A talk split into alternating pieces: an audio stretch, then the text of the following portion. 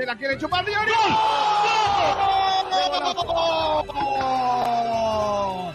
¡Gol, gol, gol, gol, gol! ¡El lomo! ¡Gol, gol, gol, gol, gol! ¡Mister Lomo Niño!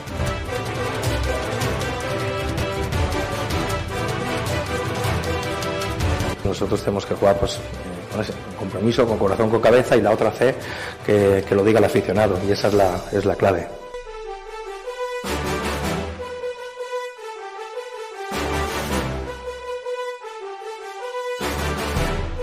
Soy experto deportivo, pero yo un equipo que se pasa mucho tiempo pasando la pelota horizontalmente, inclusive para atrás, del medio del campo a la defensa, etcétera, en vez de ir hacia adelante.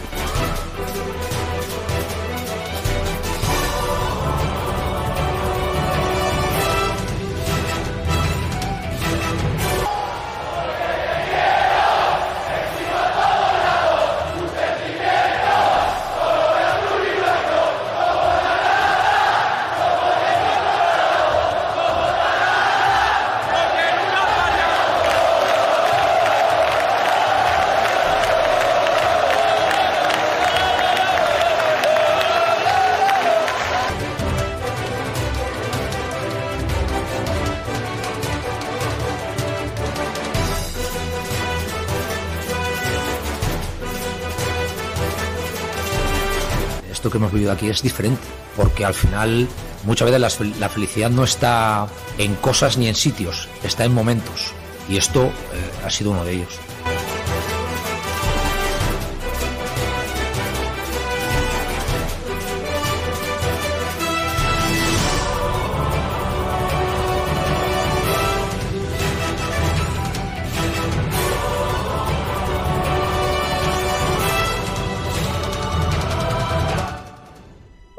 Hola, ¿qué tal? Bienvenidos, bienvenidas a Frecuencia Malaguista, aquí un día más en la emisora del deporte, en Sport Direct Radio, con todo lo que tenemos por delante, que no es poco, con muchos debates, con mucha actualidad y, y con ganas de, de saber vuestra opinión sobre todos los temas que vamos a ir tocando en el día de hoy, que no son pocos. Gracias a todos los que os vais uniendo a este programa de Frecuencia Malaguista. Hoy no está el señor mayor, de momento, no sé si luego va a poder entrar y va a poder acompañarnos.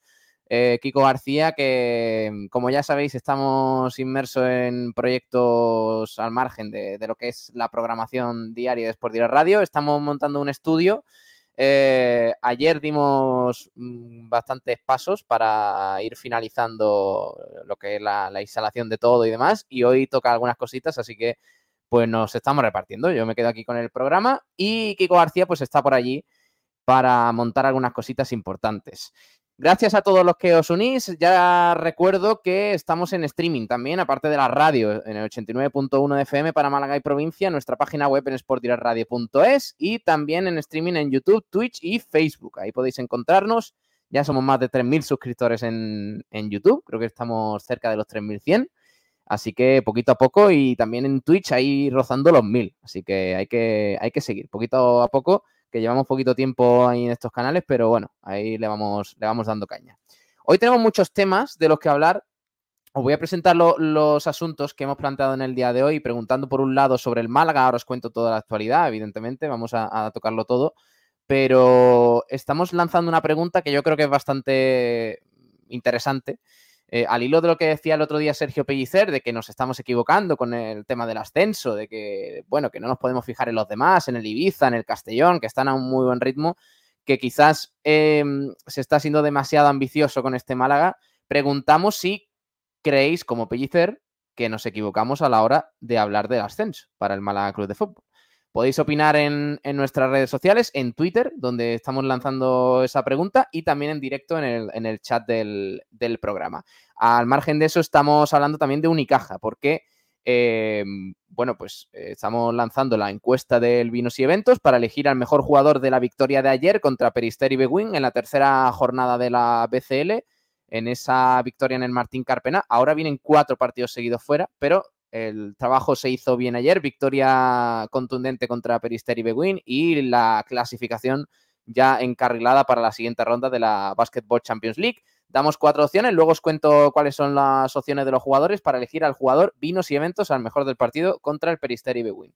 Además, aparte de eso, eh, estamos hablando o, vamos a debatir sobre uno de los asuntos que ahora mismo pues están un poquito candentes, porque hay gente un poco enfadada con el tema de los abonos para la Copa del Rey que se va a celebrar de baloncesto, que se va a celebrar en Málaga en 2024. Ayer los anunció la, la ACB eh, a través de sus canales oficiales de redes sociales y hay mucha gente que se está quejando por el precio de los, de los abonos porque creen que es un poco caros.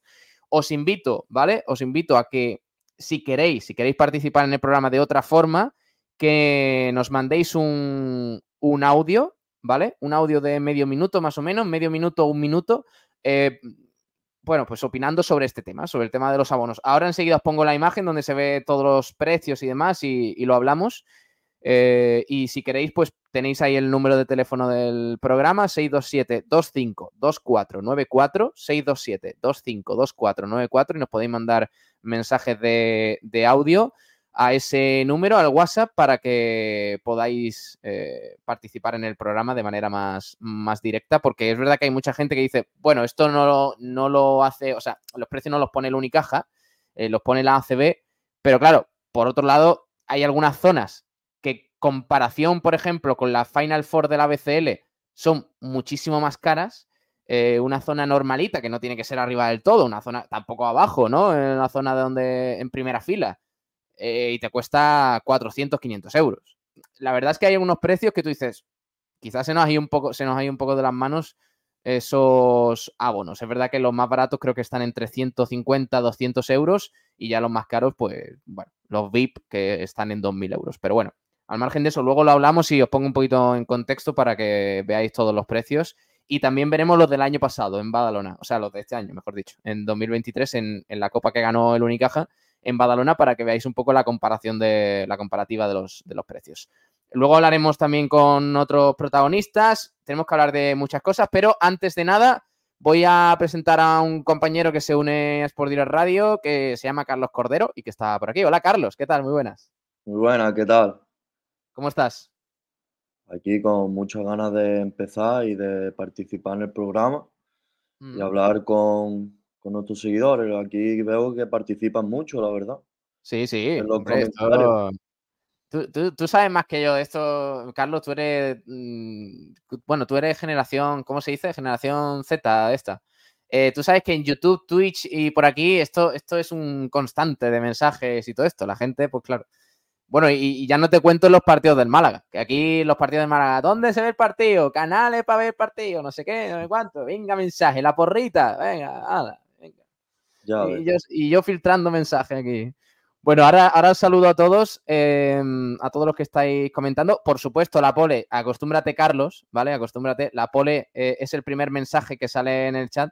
Eh, como sí. siempre la hace Adri, siempre. O sea, da igual el día, da igual la hora, da igual si nieva hace sol o llueve, eh, siempre la hace Adri82, que, que está, está la primera para mandarlo, ¿no? La primera, siempre, siempre, siempre. Eso no falla.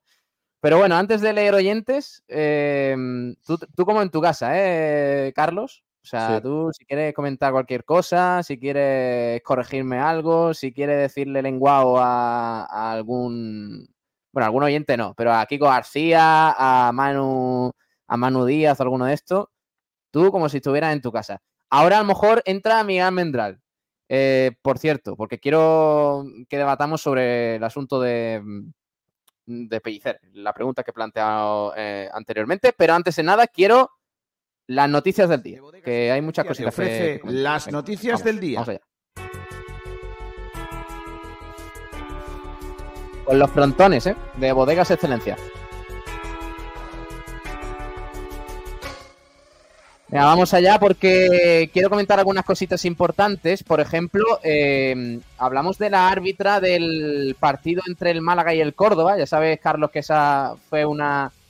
Bueno, no iba, a decir una novedad. No me gusta destacarlo porque debería ser algo normal, pero eh, por desgracia fue una novedad que eh, Marta Huerta de Aza fuera la colegiada de ese partido tan importante entre el Málaga y el Córdoba y en unas declaraciones, me parece que fue en el programa este que hace la primera RFEF, la federación, a través de, esta categoría, ha dicho, eh, ha quedado muy impresionada con la Rosaleda y ha dicho que fue un regalo, fue una fiesta eh, arbitrar ese partido. Es difícil encontrar un estadio en el que se viva tanto el fútbol en primera red, ha dicho esta colegiada, Marta Huerta de Aza, tras arbitrar el, el Málaga-Córdoba. Yo creo que lo hizo bien, Carlos. A mí no me...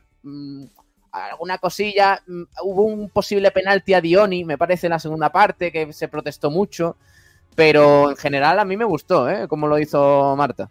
Yo no la vi mal, la verdad. El arbitraje no lo vi mal.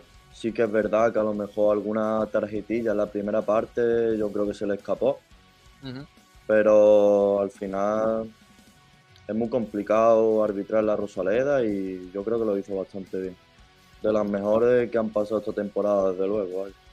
Oye, también me, está sorprendiendo mucho el nivel del arbitraje en primera RFF, ¿eh? porque no estamos viendo muchas polémicas y fíjate, sin embargo, al contrario que en primera y segunda división, donde es escándalo tras escándalo y encima con el VAR, en, eh, fuera del fútbol profesional, primera y segunda división no hay VAR. Y fíjate que yo soy partidario del VAR, ¿eh? pero eh, te vas de estas competiciones y no se está hablando de árbitros. Nosotros por lo menos no estamos hablando ningún programa y, eso que nos pasó el año pasado en segunda división, que por desgracia sí tuvimos que hablar muchos días de, arbitrajes. Este año, en mi opinión, ni un día, a lo mejor alguna cosita tal, pero ni un día se ha destacado demasiado el arbitraje. Pues sí, al final es lo que tú dices. Yo creo que, que el VAR es complicado porque lo llaman, lo revisan, depende cómo interprete el árbitro, depende cómo lo interprete el VAR, se toma la decisión, se ve en las pantallas, yo creo que es muy complicado. Pero sí que es verdad que no está habiendo muchos problemas en base al arbitraje con esta temporada. Y mejor que siga así, desde luego. Bueno, al margen de, eso, también traen los medios eh, que el Málaga está moviéndose mucho para reconectar con su afición. Quiere el, club hacer más actos con peñas y generar una mayor atención eh, hacia, hacia estas eh, organizaciones. El club quiere aprovechar el gran respaldo, dice el Diario Sur, que está teniendo el equipo este inicio de temporada. Así que bien por ahí. También hablamos de la victoria del Unicaja en el día de ayer, 81-64 en el Martín Carpena, otro triunfo cómodo en la Champions y el equipo de Ivonne Navarro que tiene pie y medio en la siguiente fase. Luego hablamos de ello, escuchamos un poquito al entrenador de Unicaja porque la victoria estuvo bien, partido no demasiado brillante porque luego os contaré las estadísticas, ningún jugador a nivel de valoraciones destaca demasiado sin embargo, el equipo estuvo muy bien ¿eh? en líneas generales. Y por cierto, unas declaraciones muy llamativas de un exjugador que fue, vamos, una de las leyendas del baloncesto europeo, que, era, que es el entrenador del Peristeri Bewin, Spanulis, eh, un jugador estratosférico. Eh, bueno, pues el entrenador del Peristeri Bewin ha dicho que Mario Sansuperi es uno de los mejores talentos de Europa. Ojito con eso, que lo dice un tal Spanulis que no es no es moco de pavo, ¿eh? el entrenador de Peristeri Bewin, que tiene muchísima, muchísima experiencia y que sabe de lo que habla ¿eh? con respecto al baloncesto.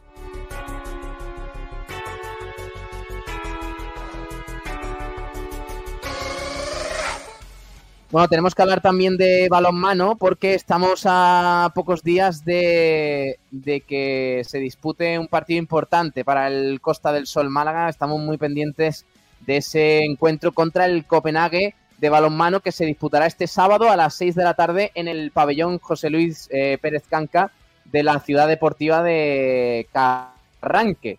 Sobre ese encuentro han hablado algunas jugadoras para los medios del club, ahora, ahora las escuchamos y aprovechamos un poquito eso porque porque el partido va a ser muy importante. ¿eh? El partido del Costa del Sol Málaga ha hablado Sole López. Ahora luego la escuchamos a la jugadora del Costa del Sol Málaga de cara a ese importante partido de la competición europea.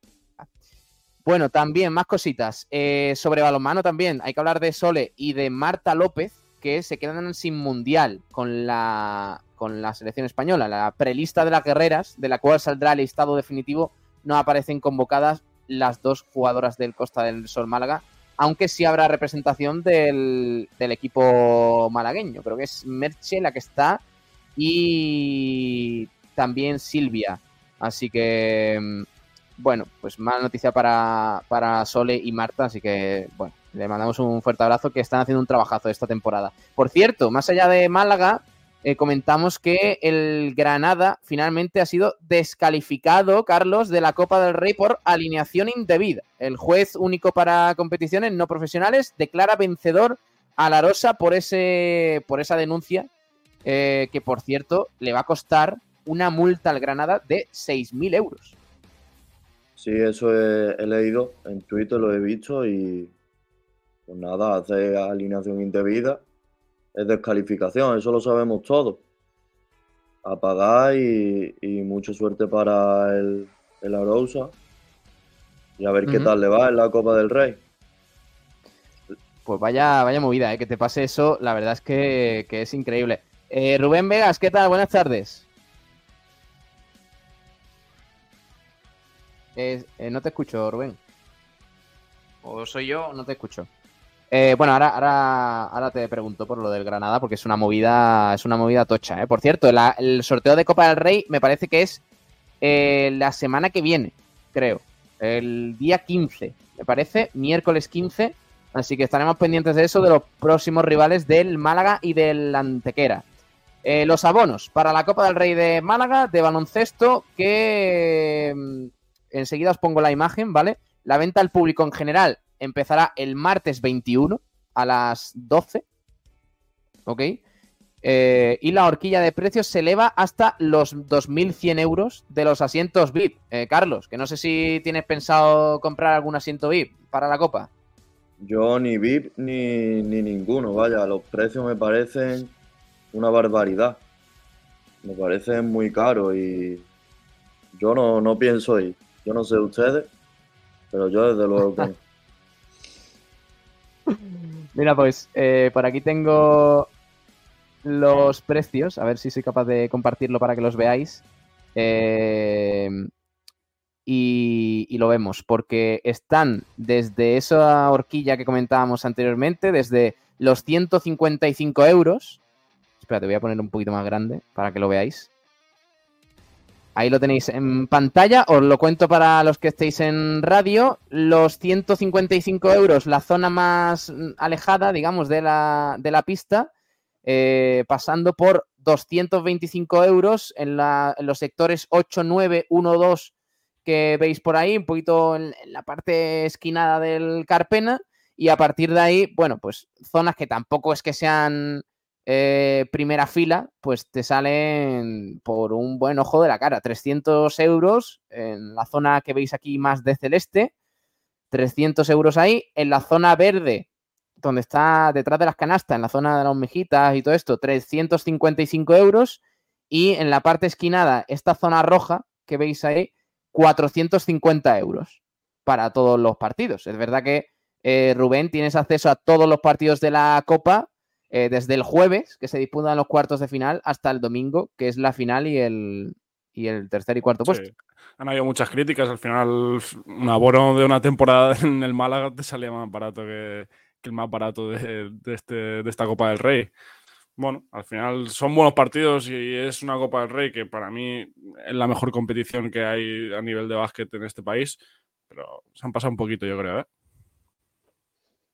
Bueno, así están los precios, ¿eh? Si queréis participar y queréis opinar sobre eso, ahí los tenéis y ya podéis, mm, bueno, pues mm, decir lo que, lo que veáis. Yo, yo la verdad es que creo que podrían ser más baratos, sinceramente. Podrían ser. Eh, ya, ya que estamos, o, o es una competición, además la, la ACB, una organización, bueno, de, de jugadores y demás, podría preocuparse un poquito más de que el público general, eh, pues pueda, tenga más opciones de acceder a esta, a esta Copa del Rey en Málaga, en Martín Carpena, que va a ser una fiesta espectacular, pero lo cierto es que para mucha gente va a ser complicado ver los partidos en el Martín Carpena. Así que, bueno, eh, ya sabemos cómo está Málaga, ¿eh? De todas formas, o sea, no, no es sorpresa que la ACB haya dicho que, bueno, aprovechando el tirón de Málaga, pues vamos a subirlo un poquito los precios. Luego lo comparamos con el año pasado, con Badalona, porque mm, está dando mucho que, que hablar. ese- ¿Tú crees que llena, Pablo?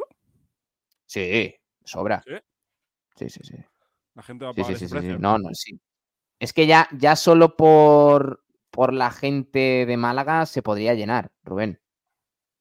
Es que eh, en Málaga hay mucho tirón, tío, ahora con el Unicaja.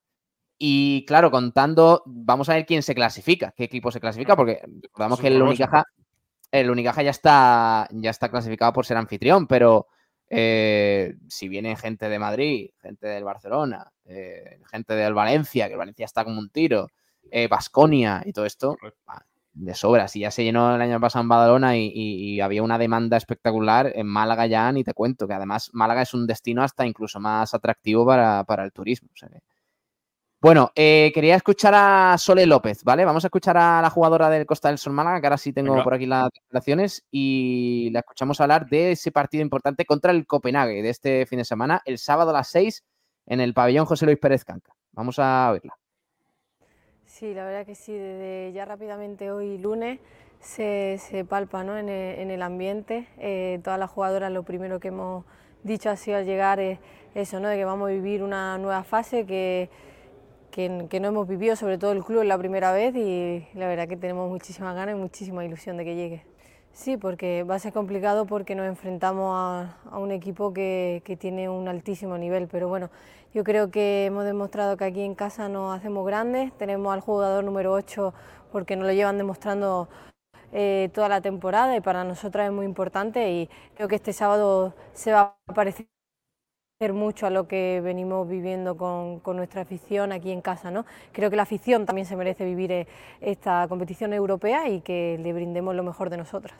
Sí, al final es lo que tú dices, estás Bueno, eh, decía Sole, eh, se está quedando un poquillo pillado, decía Sole que, mm, que espera brindar esa victoria a la afición. La verdad es que se está aportando mucho a la afición este año con las Panteras, después de conseguir el título liguero, está siendo, bueno, pues una, una maravilla, una maravilla lo que, lo que está apoyando la afición en que arranque a, las Panteras y esperemos que, siga siendo así, porque la temporada de momento, a pesar de la, de la derrota el otro día en Gran Canaria, eh, pues la temporada está siendo bastante, bastante buena. Bueno, como decía, eh, el sorteo de la Copa del Rey de fútbol, eh, Málaga Intaquera, que conocerán su próximo rival el 15 de noviembre. La federación ha anunciado los detalles del acto, donde se definirán los emparejamientos de la segunda ronda del torneo a disputar entre los días 5, 6 y 7 de diciembre. El próximo Como toque otra vez. eh, como toque otra vez, sí, el miércoles próximo, miércoles 15, como toque otra vez a la misma hora Málaga Antequera y nos vayamos a los penaltis otra vez, mm, a Kiko García le puede dar algo, ¿eh? O sea, por favor, vamos a centrarnos porque lo del otro día nos pasa factura, Rubén. Cuidado. Bueno, puede ser algo que, madre mía, pero yo creo que será el que un segunda división el que reciba el Málaga en la Rosaleda. Al final las posibilidades de un primera ya lo vimos y eran escasas y más con, con la clasificación del rival del Granada, mucho menos. Y, y bueno, pues un Málaga Antequera no estaría mal, un Málaga de segunda no sé con cuál quedarme. Con un Málaga segunda, muchos Málaga. hablan del Zaragoza, del Oviedo Oviedo, español. También. Eh, ojo que hay algunas opciones de primera, ¿eh? Carlos, cuidado con, con un Betis, un Cádiz de esto que Un Sevilla, puede un caer, Sevilla, ¿eh? un Sevilla me pone a mí, Pablo. Sevilla, Sevilla se puede liar aquí en la Rosaleda, ¿eh?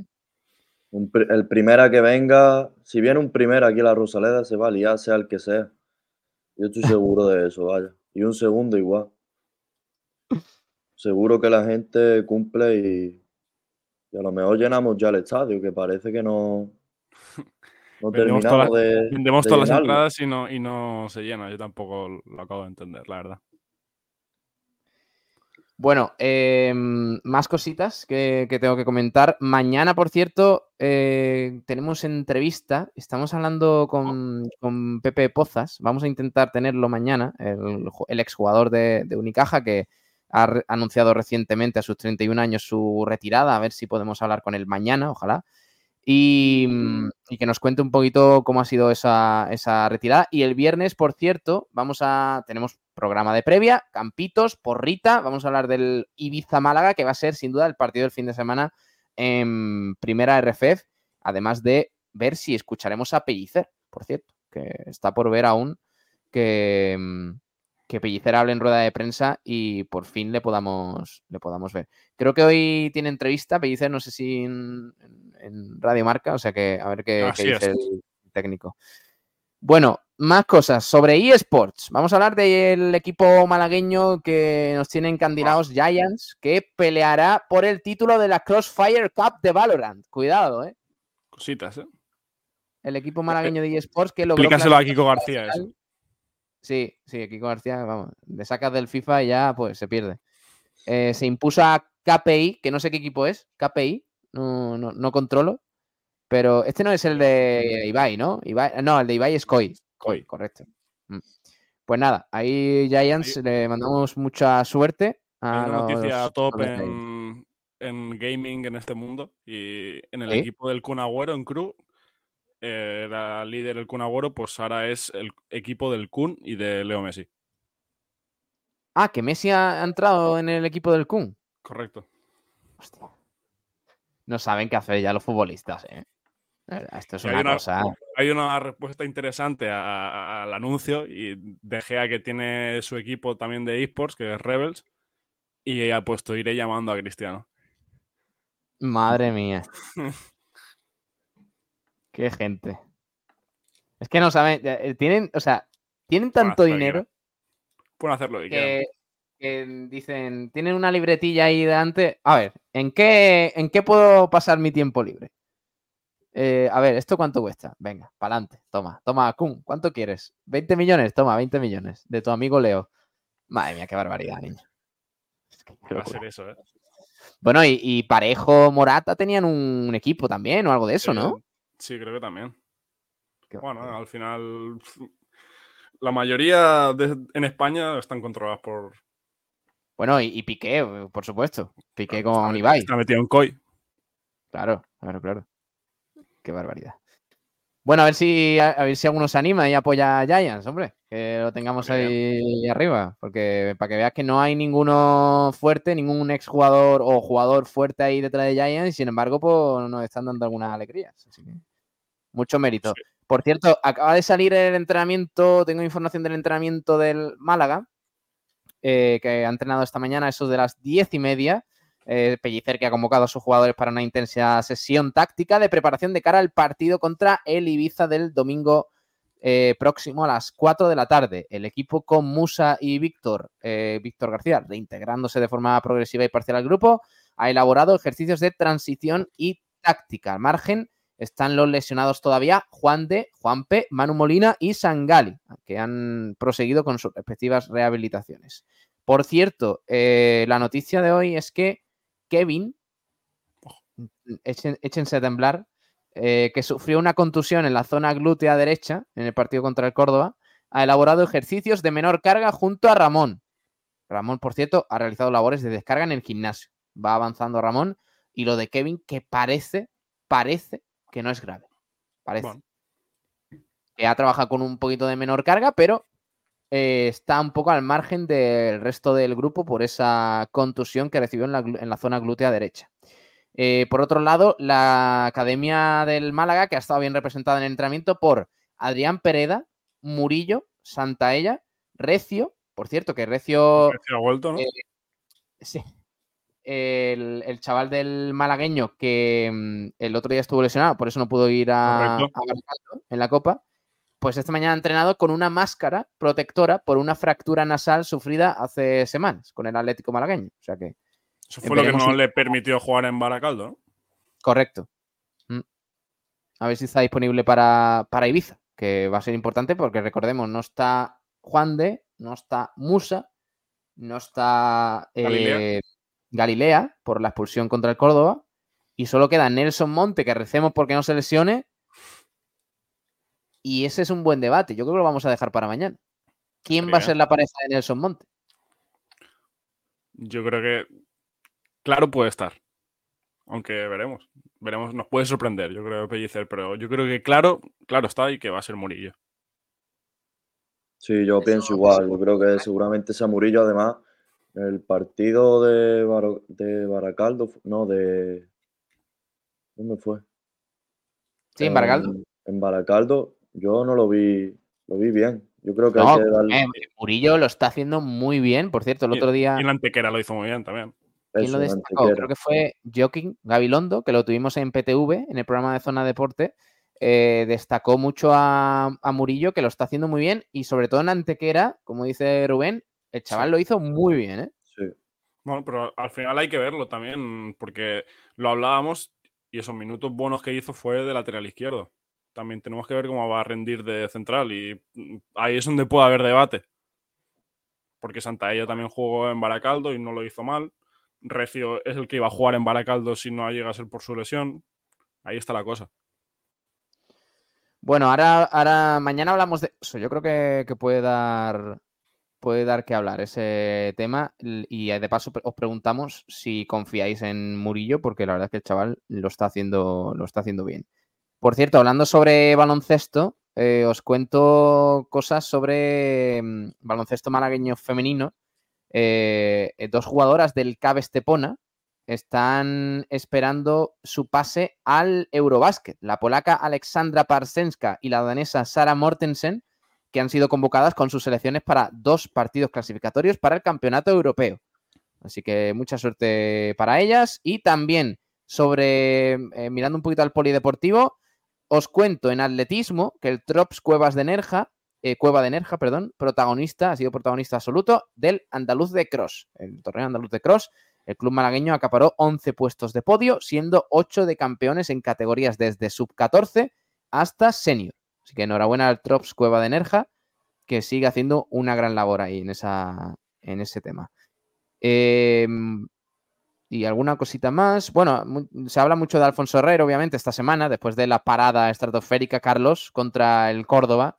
Han dicho algunos protagonistas en el programa este de Primera RFF, dicen directamente que es de otra categoría. Lo es. Totalmente de acuerdo. Es increíble. Yo la vi allí en el estadio y es que voló. Literalmente voló el Alfonso y, y vamos, encadenó la, el gol del empate del Málaga. Yo me acuerdo que- cuando hablábamos de- del análisis del mercado que había hecho el Málaga, mm, sobre todo destacábamos eso, que Alfonso Herrera era el fichaje de otra categoría y lo está demostrando. Al final, el nivel que está mostrando, tanto el último partido ya en casa contra el Castilla hizo un una doble parada espectacular y la parada del otro día le da el punto al Málaga. Ah, Es una locura, ¿eh? O sea, es parada de, de casillas. ¿eh? En su época buena, ¿eh? Los reflejos. O sea, es que qué barbaridad, qué barbaridad cómo se tira ahí en plan felino el bueno de Alfonso Herrero. Bueno, os quiero contar cositas sobre el Málaga porque mm, eh, ha habido, ayer hubo por la tarde un, un evento importante para el club, que el club le, le da bastante importancia, y es el, eh, la temporada del departamento de portero, del portero, perdón, departamento del portero. Es, es como un día que se realiza en la academia eh, sobre el portero, sobre la figura del portero en el fútbol, eh, y hablan un poquito de, de esta posición y, reúnen a los chicos, a los jugadores, a los porteros de la academia, con la intención de potenciar el sentimiento de pertenencia y las cualidades específicas del puesto, según comunica el club. Y os voy a enseñar unas imágenes para que veáis un poquito, porque estuvieron Alfonso Herrero y Carlos López en este día del portero del Málaga, eh, con los chavales, ayudándoles a entrenar, dándole algunos consejos. También estuvo Pellicer, o sea que eh, bastante chulo ese día del portero en el Málaga. Vamos a ver estas imágenes.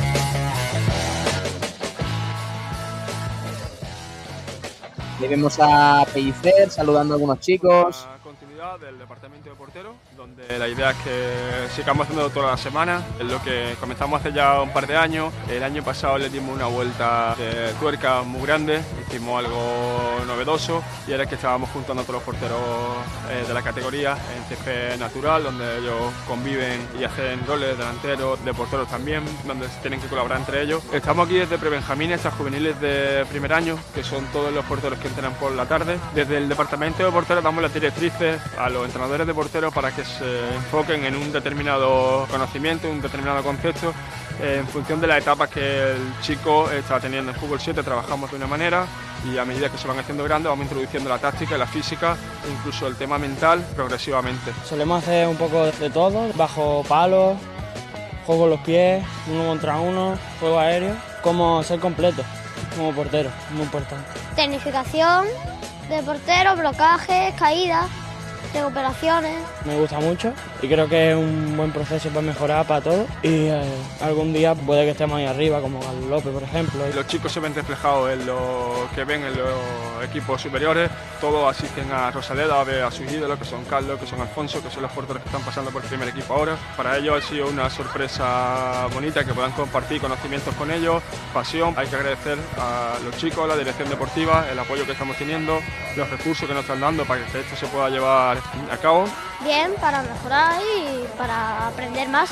Ha dicho que nos sigamos forzando, que estemos ahí dándole duro. Es el objetivo principal a largo plazo, que podamos construir porteros desde pequeñito, productos desde Málaga, con la idea de que alguno pueda llegar a primer equipo. Carlos ha debutado recientemente con primer equipo, es un ejemplo, un espejo donde se miran todos los chicos hoy en día, incluso con Alfonso también, que también ha pasado por cantera. Bueno, eh, creemos que es importante que este trabajo se siga haciendo para que podamos formar el portero del futuro del Málaga. Me encantaría jugar a Rosaleda algún día.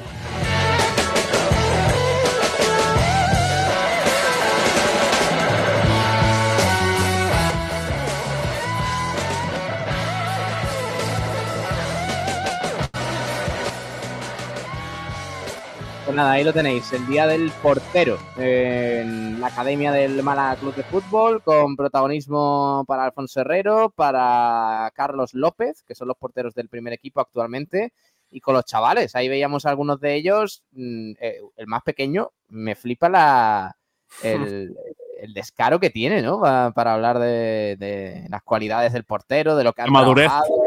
Sí, sí, sí, sí. Tío maduro, ¿eh? Habla más que Kevin, a lo tonto. Le ponen en rueda de prensa y dura más. Hombre. Yo, Bueno. sigo sosteniendo, yo sigo sosteniendo que lo de Kevin, o sea, es- es- me parece maravilloso porque mm, sin, sin parecer personal, te hace un desplante en la pregunta que le haces que es maravilloso. O sea, él no te va a responder más. Oye, es lo que hay. te tiras un minuto formulando la pregunta y luego la respuesta es Correcto. cinco segundos.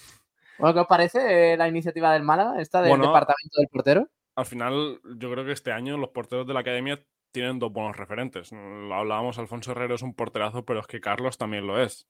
Y al final es un chaval joven y tiene, tiene un espejo donde verse en él y, y, pues esto que, que en lo que trabaja el Málaga, pues me parece genial. A mí también, la verdad, todo lo que sea sentimiento de pertenencia, me parece genial que por esa parte lo está haciendo muy bien el club y que sigan así, que, hace los- eh, que sigan si- haciendo a los chavales sentirse futbolistas, eso es muy importante. A lo mejor en un futuro cualquiera de ellos es- defiende la portería. Así que nada, Me genial. gusta, me gusta en el vídeo la cercanía de, de Alfonso Herrero ahí con, con los chicos. Sí, sí, sí, es verdad, ¿eh? Debe Es ser verdad. espectacular para ellos. Claro.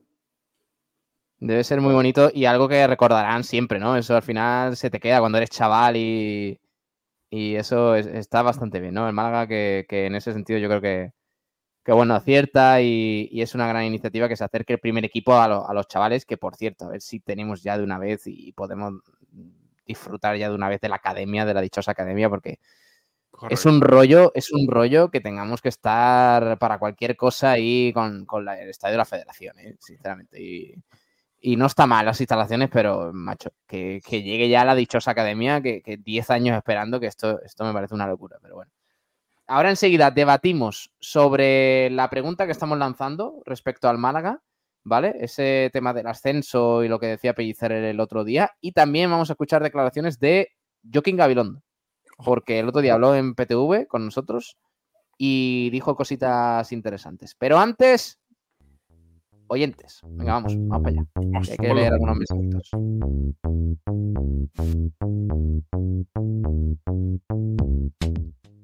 Vamos a leer algunos oyentes, eh, empezando por la pole de Adri82, que decía hola, hola. Eh, también Iván Espejo, hola, hola, amigos. Qué fresquito, ¿no? fresquito por Málaga. Bueno, Iván está en Benamejí, me parece, ¿no? Parece que está por Benamejí. Eh, bueno, en Málaga hace un tiempo espectacular, ¿eh? Carlos, no sé si tú estás por aquí, pero... Sí, hoy, hoy no hay queja. Por la noche sí es verdad que refresca un poquito, te pillas ya un poquito más tarde por la noche en la calle, ya te tienes que echar chaquetón. Pero ahora mismo se está genial. Fue buenísimo el momento en PTV, Rubén. eh, eh, Kiko García, hablando, no sé por qué surgió el tema, hablando del tiempo. Estaba, eh, estábamos hablando con Gabilondo, ¿no? Y, decía, y le estaba diciendo a Gabilondo el frío tío que tenía en, en Bilbao, cuando fue a Baracaldo con Sergio Ramírez para narrar el partido de Copa. El frío que hacía en Bilbao, y se lo estaba diciendo a un vasco de San Sebastián. Que el- Kiko, Aquí- que eres del ahí- rincón de la victoria, que allí hace sol todo el día, hombre, por favor. y en Málaga, eh, Gabilondo está bebiendo en verano constantemente. Hombre, ya ves, ya te digo. Después de Eh, dónde viene. Miguel Almendral, ¿qué tal? Muy buenas, ¿cómo estás? ¿Qué tal? Bien. ¿Vosotros qué? ¿Qué tal el tiempo por Alaurín de la Torre? Bien. O sea, Normal, ¿no? ¿qué quieres que te diga? Yo todo lo que baje de, de 40 grados me parece perfe- perfecto, vamos. Pues de momento viene, pero es verdad que, que estos días está haciendo un calor a esta hora que no veas, ¿eh? No, es que bueno. eh, no, no termino de entender cómo la gente, yo qué sé, a 25 grados le llama frío. Bueno, sí termino de entenderlo. Lo hemos pasado Bueno, mal, pero vamos. Iván está en Benamejí, ¿eh? que en Benamejí hace un poquillo más de fresquete. Sí, en su 23, defensa, ¿no? en su defensa hay 23 que... grados. Los pingüinos por la calle. Astur Sala, muy buenos días. Eh, Paco de las Torres, eh, como siempre, casipole.ftp, claro que sí. La Diesel puse. Bay, buenos días desde la cornisa de la Costa del Sol, ¿vale? Francis Rumbamor, buenas tardes a todo el mundo, dice, feliz miércoles, gracias. Eh, José Villa, muy buenas. Víctor Urdiales también, buenas tardes. Habrá quedada para inaugurar el estudio, ¿no? Con vino excelencia. El, el vino sobre todo, ¿eh? Podría haber dicho las papas Monty, el, Gómez, el jamón Gómez del Pozo, no, no, el vino excelencia. Está bien. hombre. Y Papa Monty dice también, es verdad, perdón. Ah, dice. Papa Monty también, perdón. Eh, Paco de las Torres, yo entiendo a Ref, dice, pero está claro que el objetivo de un equipo que viene de estar 25 años consecutivos en el fútbol profesional tiene que ser ascender, sí o sí, se llame como se llame, FTP. Vale. Eh, venga, vamos a entrar de lleno a eso. Ahora leo más comentarios, ¿eh? que hay un montón y, y eso, pero ya, ya que el alcalde ha iniciado el tema, os lo pregunto. Eh, Carlos, Rubén, Miguel, eh, ¿qué os parece las declaraciones de Pellicer el otro día? ¿Crees que, ¿Creéis que es falta de ambición por su parte? ¿Creéis que nosotros nos estamos pasando a la hora de marcar el objetivo del equipo? ¿Que el Málaga siempre tiene que estar obligado a ascender en esta categoría? ¿Cómo lo veis? Yo creo que esto viene un poco de, de lo del año pasado. El año pasado, al final, las declaraciones fueron precipitadas y hablando de ascenso en agosto. mm, Al final no las veo mal del todo, pero, pero sí está claro que el Málaga, su objetivo debe ser ese. Hablarlo en noviembre, pues bueno, al final yo creo que- que quiere calmar y no ser tan precipitados como el año pasado, que luego nos pasó factura. Pero bueno, yo creo que el objetivo del Málaga está claro y debe ser. Otra cosa es que, que quieran hablar de ello. Mm. Yo Es que, totalmente de eh, acuerdo. claro, se entiende, se entiende, Carlos, que hablar de ascenso es como negativo a la plantilla, o sea, para la plantilla, como que es añadirle presión Presión. y que, correcto. a ver, es verdad que, que la plantilla es joven, pero de verdad hablar de un objetivo ambicioso, porque además el equipo está dando muestras de que puede conseguirlo, eh, puede ser beneficioso, para los, o sea, perjudicial, perdón, para los jugadores. ¿De verdad me, me está diciendo eso Pellicer? Yo, vamos, yo opino exactamente igual que lo que ha dicho Paco de la Torres. El Málaga tiene que, que ascender cuanto antes. Si el año que viene seguimos en primera ref, tiene que ser el mismo objetivo de ascender y que estemos en esta categoría lo menos posible. Ni presión ni nada. Los jugadores saben lo que tienen que hacer y es devolver al, al equipo a- a segunda como mínimo. Miguel, Yo es que, ¿sabes lo que pasa? Me lo he llevado a, a otro lado. Yo tengo una panadería eh, y está en una calle con otras tres panaderías. no, Y le otra panadería no, por favor, otra panadería no, otra panadería no. le he dicho, chavales, no vendáis mucho. No vendáis mucho pan. Ustedes venden un poquito, pero no vendáis mucho. Que nos ganan las otras panaderías y venden más que nosotros. Yo no pasa nada, no ponerse malamente, que aquí el tema es que ustedes estéis relajados, estéis bien. ¿A qué hora queréis venir a trabajar? ¿A las 10? ¿A las 10 y media? Si eso es muy tarde, venimos a las 11. Aquí no hay problema, ¿eh? Que, ¿A qué hora queréis salir? Ah, que ha quedado con la novia, que te ha peleado con ella, que yo no venga a trabajar, cojones. A veces que resulta que vas a malamente, ¿sabes? Va a tener una presión en el pecho porque no, porque tú te has peleado con la novia y entonces no va a rendir bien. Entonces, No puedo más, de verdad. llevándome un poco a lo del Málaga, yo lo veo bien, ¿sabes? A los chavales no les vayamos a exigir, hombre. Escúchame, ¿qué cobran esa gente? ¿200.000 euros? Yo, ¿ese qué dinero es? Si eso lo ganamos entre todos los que estamos aquí, más los del bloque de al lado y del pueblo de enfrente. Entre todos ganamos 200.000, lo que gana uno de ellos. ¿Qué le vamos a exigir a los chavales? ¿Que trabajen? No, hombre, no. Y al entrenador que le vamos a exigir que gane los partidos, a mí ya me gustaría que, que no le contestara a la gente en las ruedas de prensa, con eso ya me valdría bastante, o que no se metiera con el banquillo de, enfrente, pero ya creo que me estoy pasando y estoy pidiendo demasiado. Así que lo que diga Pellicé, lo que diga su señoría, si, si a Pellicé le parece bien que no, eh, no pidamos el ascenso, pues oye, con no descender está bien, ¿no? O, o tampoco podemos pedir no descender. Como decía la chirigota, ¿no? Lo que diga mi mujer, pues lo que Lo diga que, di- Pellicer. lo que diga mi mujer. También había otra que decía, eso va a ser de la bujía. Correcto. Pero de- en serio, Miguel, lo tuyo con los panaderos ya, ya es enfermizo, ¿eh? O sea, de verdad, deja de ser Monta ya- panadería, Miguel, va. Pero ¿por qué Miguel Almendral es el director de la Asociación de, de Panaderos Porque me Españoles? parece, me parece uno de los gremios más olvidados y sin el que ninguno de ustedes sería capaz de desayunar. Si esa gente no se levantan a las 2 de la mañana, a las 3 de la mañana, a las 1 de la mañana para haceros el pan y vaya a comer caramelos de menta, campeones. Entonces, son gente, ¿sabes lo que te digo? Que por cierto, están a sueldo mínimo o muy poquito más para allá y cada vez que tengo que ver como un chaval que viene en un BMW o en un Audi con veintipocos años llega allí y encima hay que hacerle una reverencia porque el no sé quién, porque además si eres bueno tienes el apellido, o sea, tienes el artículo delante, eres el, el Manolo, El. Antonio, el no sé qué, ¿sabes? Y esas cosas me revientan, porque los que luego trabajan de verdad y abren zanja, los albañiles, los, los- yo qué sé, los que se están mojando cuando, cuando hay que currar, esa gente que reciben palos po- porque su curro es ese, o que se meten en un fuego a sacar gente, a esa gente con mil eurillos está muy bien.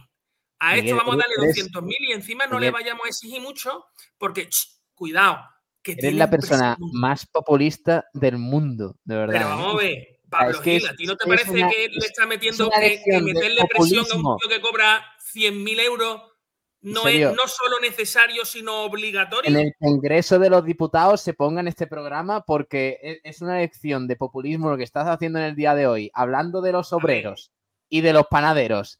Eh, el, el hombre, el hombre que dijo que había que pedir la nómina en la puerta de la Rosaleda, es que ya esto me Hombre, parece. hombre, me- hombre, me- fíjate, de alguna manera. fíjate si había que pedirla. Y, eh, y- y menos mal que dije la nómina y no dije eh, un, un certificado de penados y reverde, o un certificado en el que diga los estudios que tú tienes, o un certificado donde que tú hayas hecho tres sudoku, ¿sabes lo que te digo? Para saber si eres un tío que, que tiene chispita o no. Miguel, vamos a ver.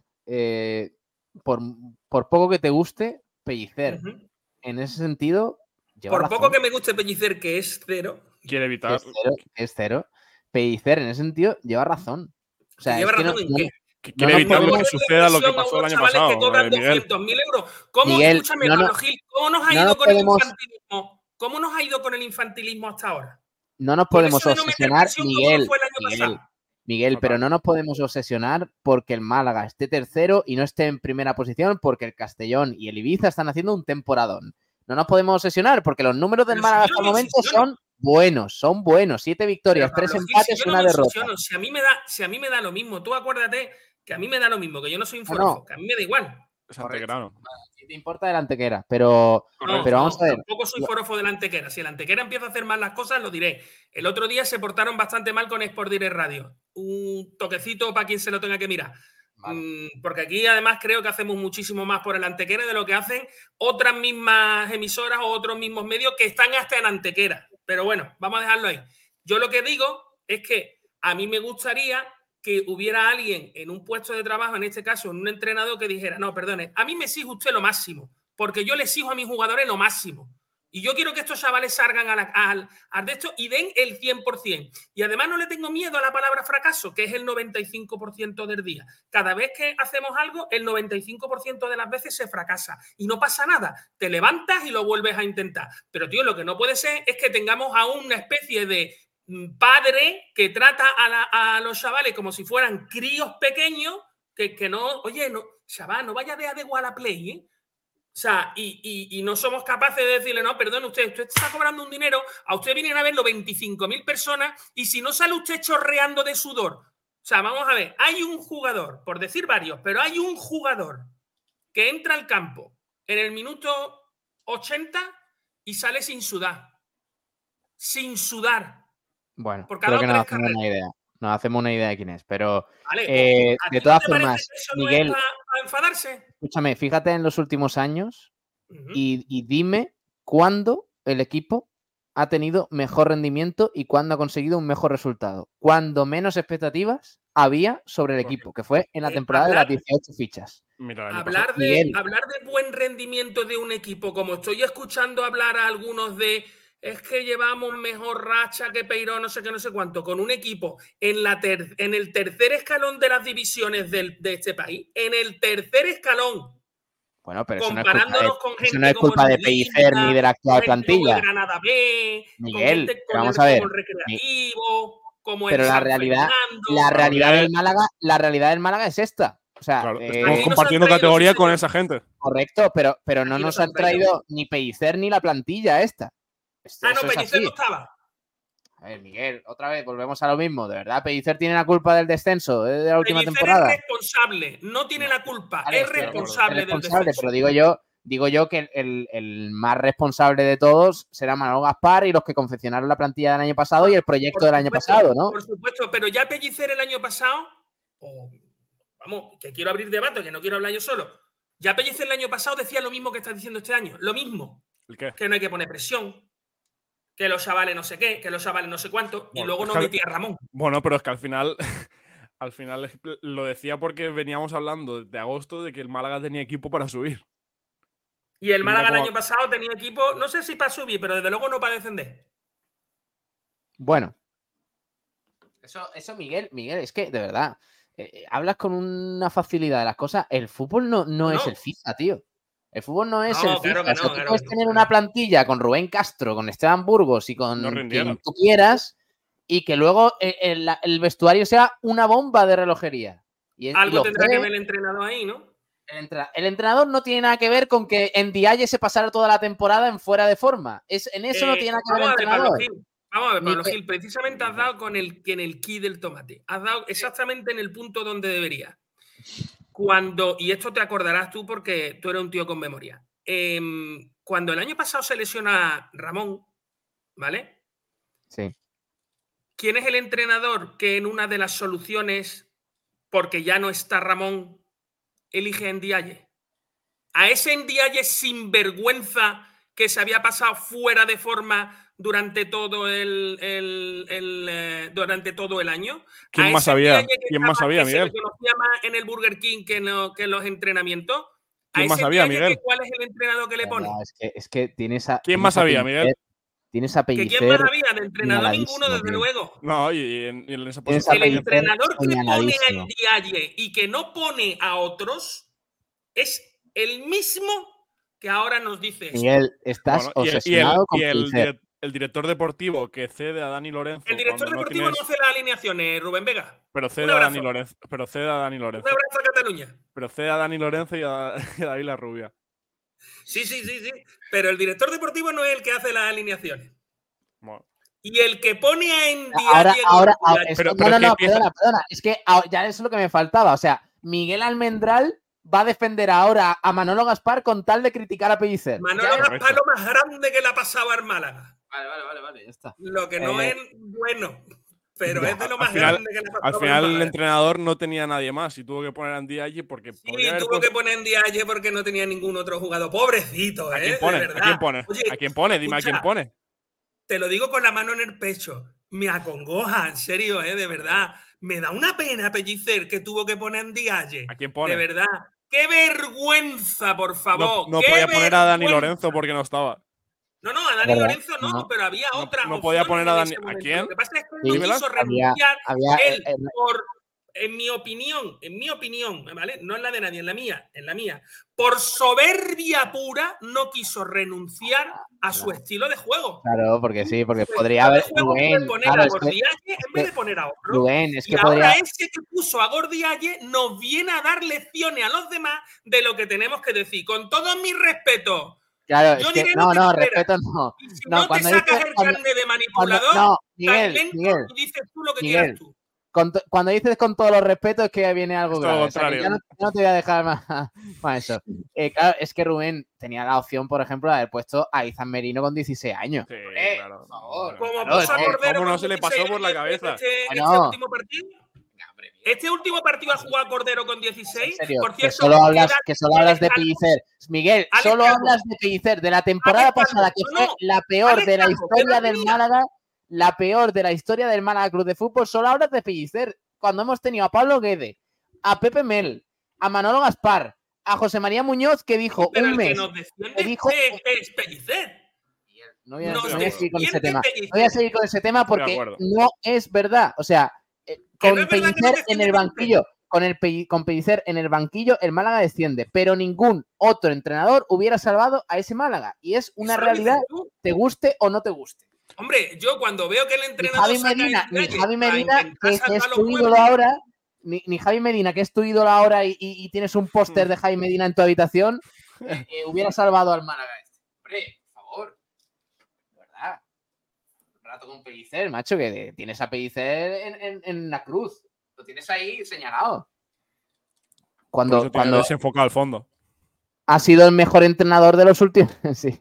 Cuando ha sido el mejor entrenador del Málaga de los últimos verdad, años. Cuando puso en Dialle, cuando puso en Dialle, yo lloré. Yo estaba en casa diciendo, ¡lo ha hecho!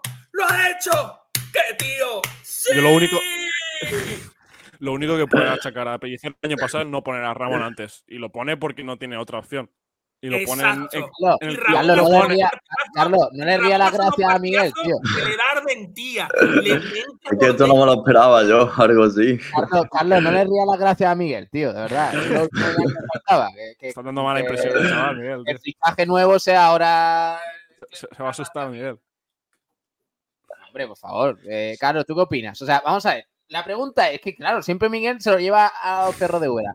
Em, el, el tema es, eh, ¿es perjudicial para el equipo, para los chavales más jóvenes que los, la, la Rubia, Dani Lorenzo, eh, el portero, no sé qué, tal, eh, ¿Cuánto puede Roberto? cobrar? ¿Cuánto puede cobrar? Por preguntar ya, por No me importa lo que cobre, Miguel, deja ya, que los salarios no importan, deja de centrarte en los salarios, Que no que no importan importan los salarios. salarios. De verdad, deja ya de, Ah, de entonces, pensar en los salarios. Entonces, entonces, Pero que yo puedo, que Miguel, que yo puedo cobrar, yo puedo cobrar a lo mejor 300 mil millones de euros haciendo este programa y a lo mejor es demasiada presión para mí y no valgo para ello. A lo mejor es eso. Cobro bastante, ¿vale? O sea, es lo que hay. Miguel, no me mires con esa cara, que no soy panadero. Bueno, eh, Carlos, perdón. Qué faltaba. Sí, tío, ya es que me pongo faltoso como Miguel, perdón. Carlos, ¿tú qué opinas? Hombre, yo creo que, que Pellicer fue el mejor entrenador que tuvimos de los del año pasado. Tampoco era muy complicado. Pero a otro palito. este año, pues nada, yo tampoco pienso que vaya mal del todo. Mm, Lo de la presión me parece una tontería. Yo pienso que el Málaga tiene que, que hablar de eso en el vestuario, sin problemas, sin presión, sin miedo, porque es lo que tiene que aspirar el equipo. Es lo que es a por lo que tienen que ir. Entonces, ¿por qué se tiene que hablar con, con miedo o se, se le tiene un respeto a eso? Yo Os cambio la pregunta. Eh, si el Málaga no queda en primera posición, ¿es un fracaso de temporada? Sí. Teniendo a este Castellón y a este Ibiza. Teniendo en cuenta que el proyecto de ascenso es a dos años, si consigue lograr el ascenso en el playoff, también sirve. No, bueno, ya, sí. Vale. Mm, hombre, el ascenso en playoff sería lo mismo que en ascenso directo. Me, me daría igual. Lo Al importante final- es ascender. Que al final, si no asciende directo y, y hace un buen playoff, no creo que sea un fracaso. un Málaga de playoff, un Málaga de, de playoff que se queda por el camino, como pasó en aquella temporada contra el Depor mirando para primera división. eh, o sea, yo, por, por ejemplo, entiendo, voy a dar mi, mi- mi opinión. Yo creo que, como bien dice Loren Juarros, el proyecto es a dos años, porque además la plantilla del Málaga es muy joven y es así. Y, habrá que ver en comparación, porque yo creo que el Castellón y el Ibiza tienen un plantillón y no creo que la del Málaga sea mejor que la de estos dos equipos. eh, que, que aun, aun quedándote fuera quizás de un playoff, dependiendo de cómo suceda, la temporada no tiene por qué ser un fracaso. Quiero decir, es que es muy complicado. Es que es verdad lo que dice Pellicer. Estamos poniendo como algo sencillo algo que por desgracia es muy difícil. Que consiguen Vale, muy pocos equipos te doy un y consiguen equipos que que solo están muy bien trabajados. Te doy un matiz a la pregunta que tú haces y la extiendo a todos. Perdonadme, ¿eh? lo voy a poner encima de la mesa. Imaginaos un Málaga de playoff y una Antequera de playoff. Y el Antequera asciende. Y el Málaga no. ¿Pellicer dimisión o seguimos otro año más? Bueno, pues será mérito del Antequera también, ¿no? O, No. o todo lo No, no, vamos a no, no. que Málaga. estoy poniendo, pero estoy poniendo en la tesitura de que entendáis Ese escenario ¿Cuál- sí que. qué, qué fracaso tan gordo sería no ascender y que Y que otro equipo, en este caso que tenemos muy cerca y que todos entendéis que es un equipo menor que el Málaga. Que lo entendéis erróneamente a mi juicio. Pero bueno, a día de hoy el Málaga está por encima y el Antequera está por debajo. Y eso En es una caso- verdad de números. En ese caso se cumplirían tus deseos y Pellicer tendría No, en ese caso yo tendría que abandonar, la- me refiero, no, no iría a ninguna emisión más porque yo estaría en una división en condiciones mientras que ustedes seguís aquí, que no pasa nada, ¿eh? O sea, no pasa nada. Pero, o sea, me refiero que yo voy a tratar eh, igual, yo no voy a cambiar, o sea, yo voy a seguir hablando Vaya, si y tú- yo no voy a cambiar, o sea, no os preocupéis por eso. Pero poneros, ponéroslo en la, en la idea, imaginad un Málaga de playoff, ¿eh? No, no un Málaga, Málaga que queda en puesto de playoff, una antequera que queda en puesto de playoff y asciende el Málaga, eh, asciende la antequera, perdona. No, no me lo imagino. Eh, eh, Ignacio Pérez, no, ¿qué pues tal? Buenas el Málaga tardes. no asciende, Hola, ¿qué alguien tal? va a ascender. Muy buenas a todos. ¿Qué tal? ¿Qué te parece? de- ¿Qué Bueno. opinas del debate? La pregunta de ¿crees como Pellicer que nos estamos equivocando hablando ya de ascenso para el Málaga? A ver, eh, Pellicer dice lo que tiene que decir. Eh, Correcto. Se sienta en una rueda de prensa y, y debe bajar los humos a la gente, eh, a sus propios jugadores y dar una imagen de que, bueno, nosotros vamos a partido a partido. Yo eso lo puedo entender, pero evidentemente el objetivo principal del Málaga Club de Fútbol debe ser el ascenso. Es que es una obligación, pa- tanto mm, por el tema económico y también por tema de estatus. Es que el Málaga no puede estar un segundo año en Primera Federación, por mucho que se haya, no hayan vendido, que hayan hecho un proyecto a dos años. Es que no me lo creo, no, me lo, no se lo cree ni Pellicer ni nadie. De todas formas, a mí me parece bien. Creo que el Málaga, eh, centrándose en ese partido a partido, supuestamente, pues no le va mal. Eh, podéis decir lo que queráis de juego y demás, pero los números del, del equipo de Pellicer son muy buenos. 24 puntos en 11 partidos. Yo creo que todos los que estábamos aquí lo hubiésemos firmado a principio de, de- verano. Es cierto que Ibiza y Castellón han hecho un inicio extraordinario y están en un escalón por encima del Málaga a día de hoy, en tanto en juego como posiblemente en jugadores también lo estén. Y yo no dudo de ello y no, me, no se me caen los anillos por reconocerlo, pero el Málaga está ahí. eh, que estamos hablando de dos equipos que posiblemente hayan hecho el mejor inicio en, su historia en Primera Federación y el Málaga está en la pomada. ¿Qué queréis que os diga? Eh, hay que seguir mejorando, hay que ser crítico, muy crítico con este equipo porque eh, tiene muchas carencias. Yo creo que ninguno de los que estamos aquí lo podemos negar. Eh, y, y- y si, y si no, lo, no lo comentamos, no se van a mejorar nunca. Por lo tanto, hay que decirlo. Pero fríamente, con los números en la mano, creo que el inicio del Málaga ha sido bueno. No, no por supuesto superlativo, pero ha sido bueno. Y compararlo con una antequera que ha hecho un inicio extraordinario para el presupuesto y para todo lo que conviene, creo que estamos cometiendo un error, porque el que, el que hay que elogiar aquí es el Antequera, pero no hay que menospreciar al Málaga por haber hecho un inicio no tan brillante como otros dos equipos. Es que Miguel quiere enfrentarnos, tío. Miguel quiere Claro. enfrentarnos al Antequera y al Málaga. Correcto. Yo que me quiero enfrentar, yo no quiero enfrentaros, ni mucho menos. Pues quiere que suba la Antequera y el Málaga, ¿no? Con lo bien que me cae la Antequera, tío, y, y- y- y- y lo estoy, le estoy cogiendo hasta manía por culpa de mi que el año que viene, cuando estemos en segunda, nos vais a apoyar. Aunque vosotros estéis allí, nosotros os saludaremos como buenos hermanos que somos. Pero, pero y os diremos, oye, es un placer de verdad que haya un equipo tan potente y tan poderoso y con tanta solera en esa división, que- ¿cómo se llama? Primera Federación ahora, ¿no? Ya no es segunda. Sí. Bueno, eso, segunda vez. En, en el tercer escalón, que esté ahí. Y nos dan apoyo y, y- y- y soporte, pues para que nosotros estemos en segunda. Que creo que es Pues- el sitio en el que tiene que estar el Antequera, por el, por el juego que está demostrando, por el entrenador que tiene, por salir todos los partidos a ganar, por no estar en chorradas y tonterías como es que tenemos mucha presión y cosas de esas. A ver, dos cosas. La Antequera no Eh, tiene ninguna. Lo primero, No, y además de no tener presión, tiene al líder, eh, el máximo goleador de la categoría. Luis, no, es el, no, no- Luis Mirredondo, ¿eh? no- no es el máximo goleador de la categoría, ¿no? Sí, empatado con Con Chaval. Alicante, que nadie sabe quién es. Sí, el, el el delantero, un tal delantero del Castellón, ¿no? Sí, gana. Sí, sí. Claro. no en qué equipo Sí. juega. Está ver, Luis, pero- está Luismi Redondo Sí, sí.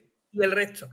A ver, yo creo que no- el resto nos equivocamos si entramos en esto. Eh, creo que eh, que la Antequera esté arriba debe ser un orgullo para Málaga, de verdad lo digo. O sea, que, que la Antequera esté arriba es una maravilla para el fútbol andaluz y para el fútbol malagueño. Y, y- verdad, Ignacio, ¿puede ser, ¿puede ser un motivo de presión eh, eh, aparte para el Málaga?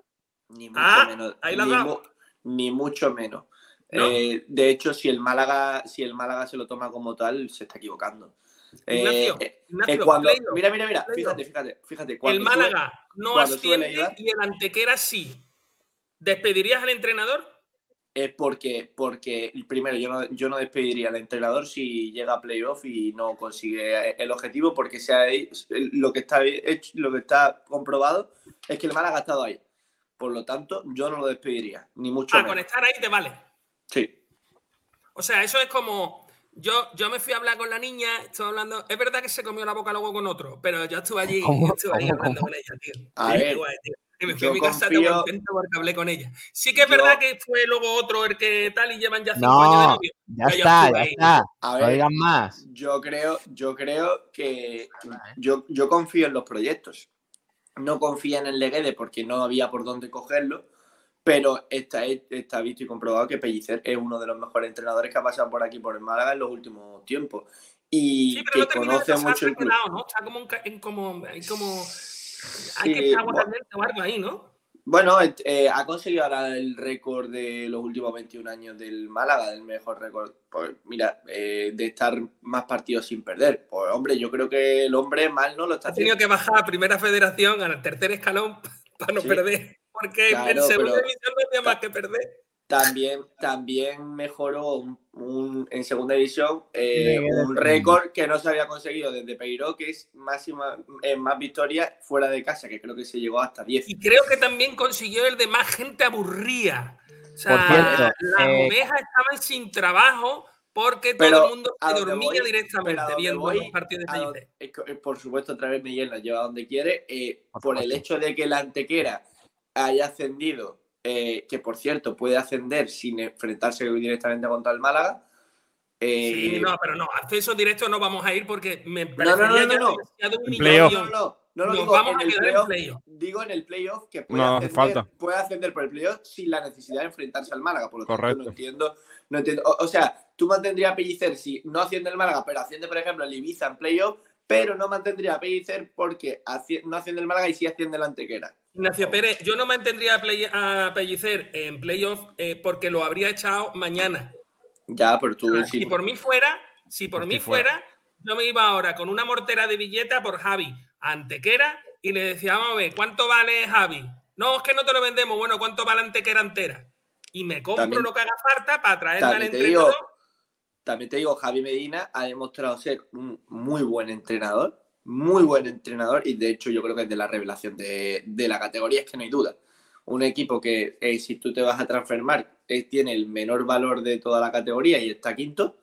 Oye, Pero ¿sabes es por qué es tan buen entrenador? Bueno, No, Porque el otro día hace cinco cambios del 11, cinco Sí, cambios del 11, cinco, Sí. y el Sí. equipo le mete cinco goles al. bueno, pero en, sí, el- ta- en el también derby contra el Málaga le pasa la mano por encima a Pellicer a Javi. Claro, Cierto, cierto. Claro, es que la realidad. Entonces, pero lo que a donde voy, tú tienes muy claro que Javi Medina es un. Bueno, un buen entrenador lo es, porque lo ha Lo demostrado. es, lo es. Pero tú estás dando por hecho que Javi Medina sería un muy buen entrenador en el Málaga, que son cosas distintas. Yo lo que creo es que Pellicer en el Antequera. mm, bueno, pues sí, estaría ahí coqueteando con el descenso y diciendo cosas como: no hay que meterle presión a los chavales. Bueno, pues a lo ¿Cuál- mejor Pellicer no vale para, para Antequera. Ah, Si, si se le habla a Javi Medina a- en esta antequera sobre playoff, ¿cuál crees que sería su respuesta? Claro, me encantaría. Te hablará del partido que viene.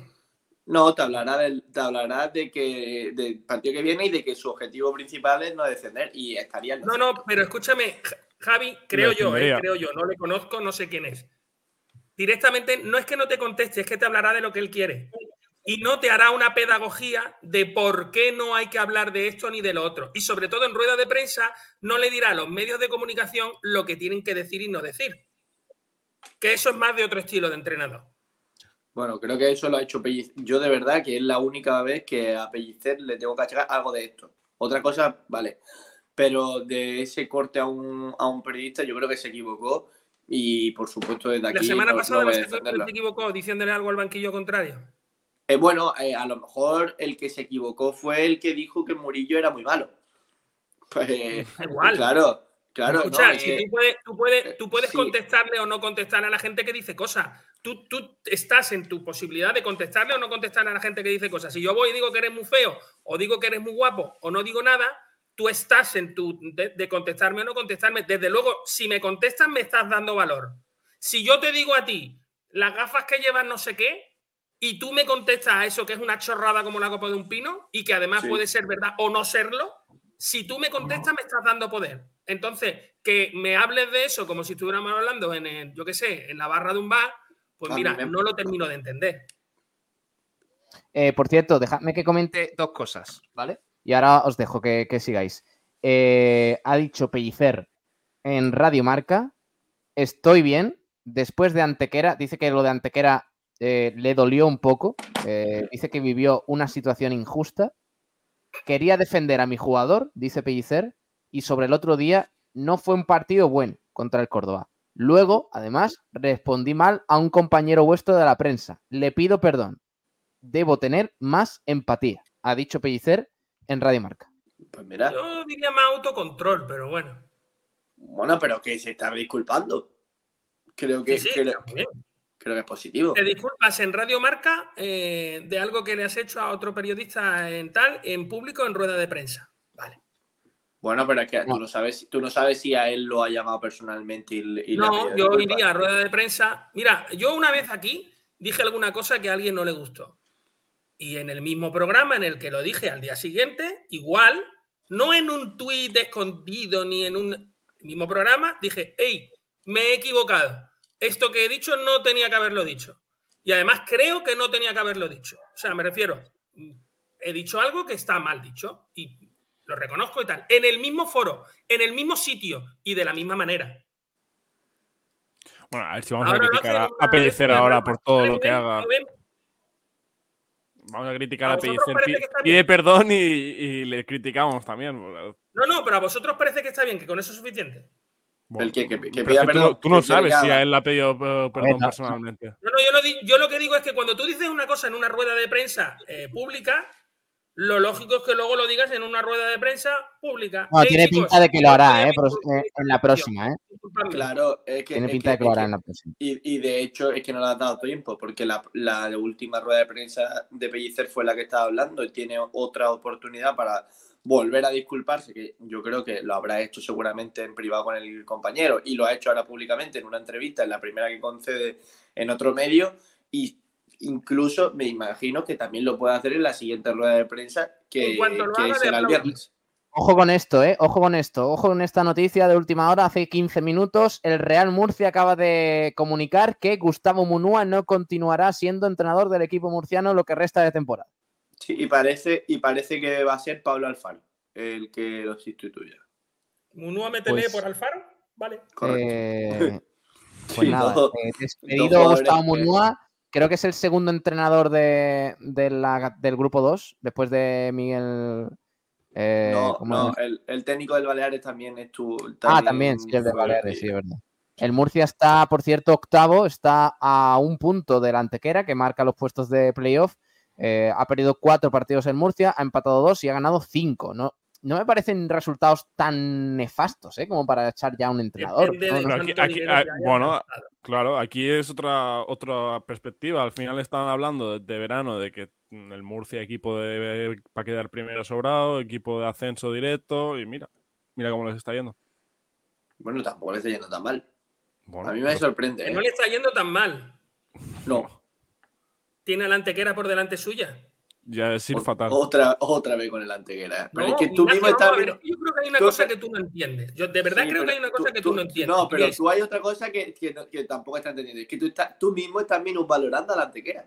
No, no lo minusvaloro. Lo has Sí. dicho tú antes. Cuando tú tienes un presupuesto que es, y, y miras en Transfermar y resulta que tu club es el más pequeño de, de Claro. toda la categoría, y Así detrás de, de ti hay equipos como el Murcia, que a priori a principio de temporada habían gastado unas pelas increíbles y estaba la gente diciendo, Dios mío, este equipo, vamos a ver, porque por nombres ha fichado a lo mejor, ¿verdad? Que ha fichado una colección de viejos que puede montar un geriátrico.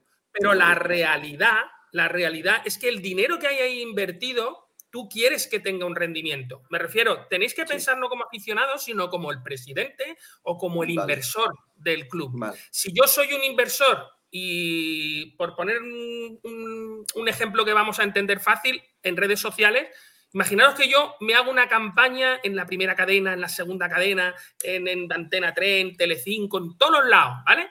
Y ahora viene un chalao y en Twitter y en TikTok y en no sé qué, con 5 euros me vapulea y, y- y vende su producto mucho mejor que el mío. Yo tengo Vale. que despedir a alguien en marketing diciendo, tío, nos hemos gastado millones y aquí ha venido uno con 400 euros en TikTok, ha hecho tres bailes, enseña las tetas ¡pum! y está vendiendo nuestro producto mejor que, que Pero tal. es que el problema jugar está en que tú. No, no, pero tú, tú te puedes cabrear con tu, con tu equipo siempre y cuando tú veas que no se está haciendo lo que crees que puede llegar a hacer. Es decir, eh, vamos a, te- ah, en vez de al ejemplo que tú has puesto, vamos a ponerlo en el fútbol. Yo entiendo que el Murcia pueda entender a su técnico por no confiar en él, porque cree que no le está sacando el mejor rendimiento a la plantilla, o simplemente porque cree que Pero tiene sí. una opción mejor. No porque un equipo que tiene un menor presupuesto y se haya gastado menos en plantilla esté por encima, porque eso en vez de Pero hablar el hecho mal de que ti- esté por encima no, significa que no, no, por pero debajo. Es que en el fútbol pero es así. No, pero déjame terminar. Eso no habla mal de ti, habla bien de tu oponente. Por No, sí ser habla mejor. mal de Sí. ti. No, Porque tú ten en cuenta que no importa cuántos puntos hagas tú. Esto no se trata de cuántos puntos hagas. Se trata de que estés en el puesto que tienes que estar para ascender. O sea, es así. Y luego hay una cuestión matemática y es que por cada equipo que gana un partido hay otro que lo pierde. Me refiero, el número de puntos que hay es finito, no Vale. es infinito. correcto. No es un equipo puede conseguir 75 mil millones de puntos y ya está. No, no es así. O sea, el número de puntos que hay se puede calcular. Y por más que los empates te hacen un, un efecto de corrección, cuando un equipo gana tres puntos, hay otro equipo que tiene cero.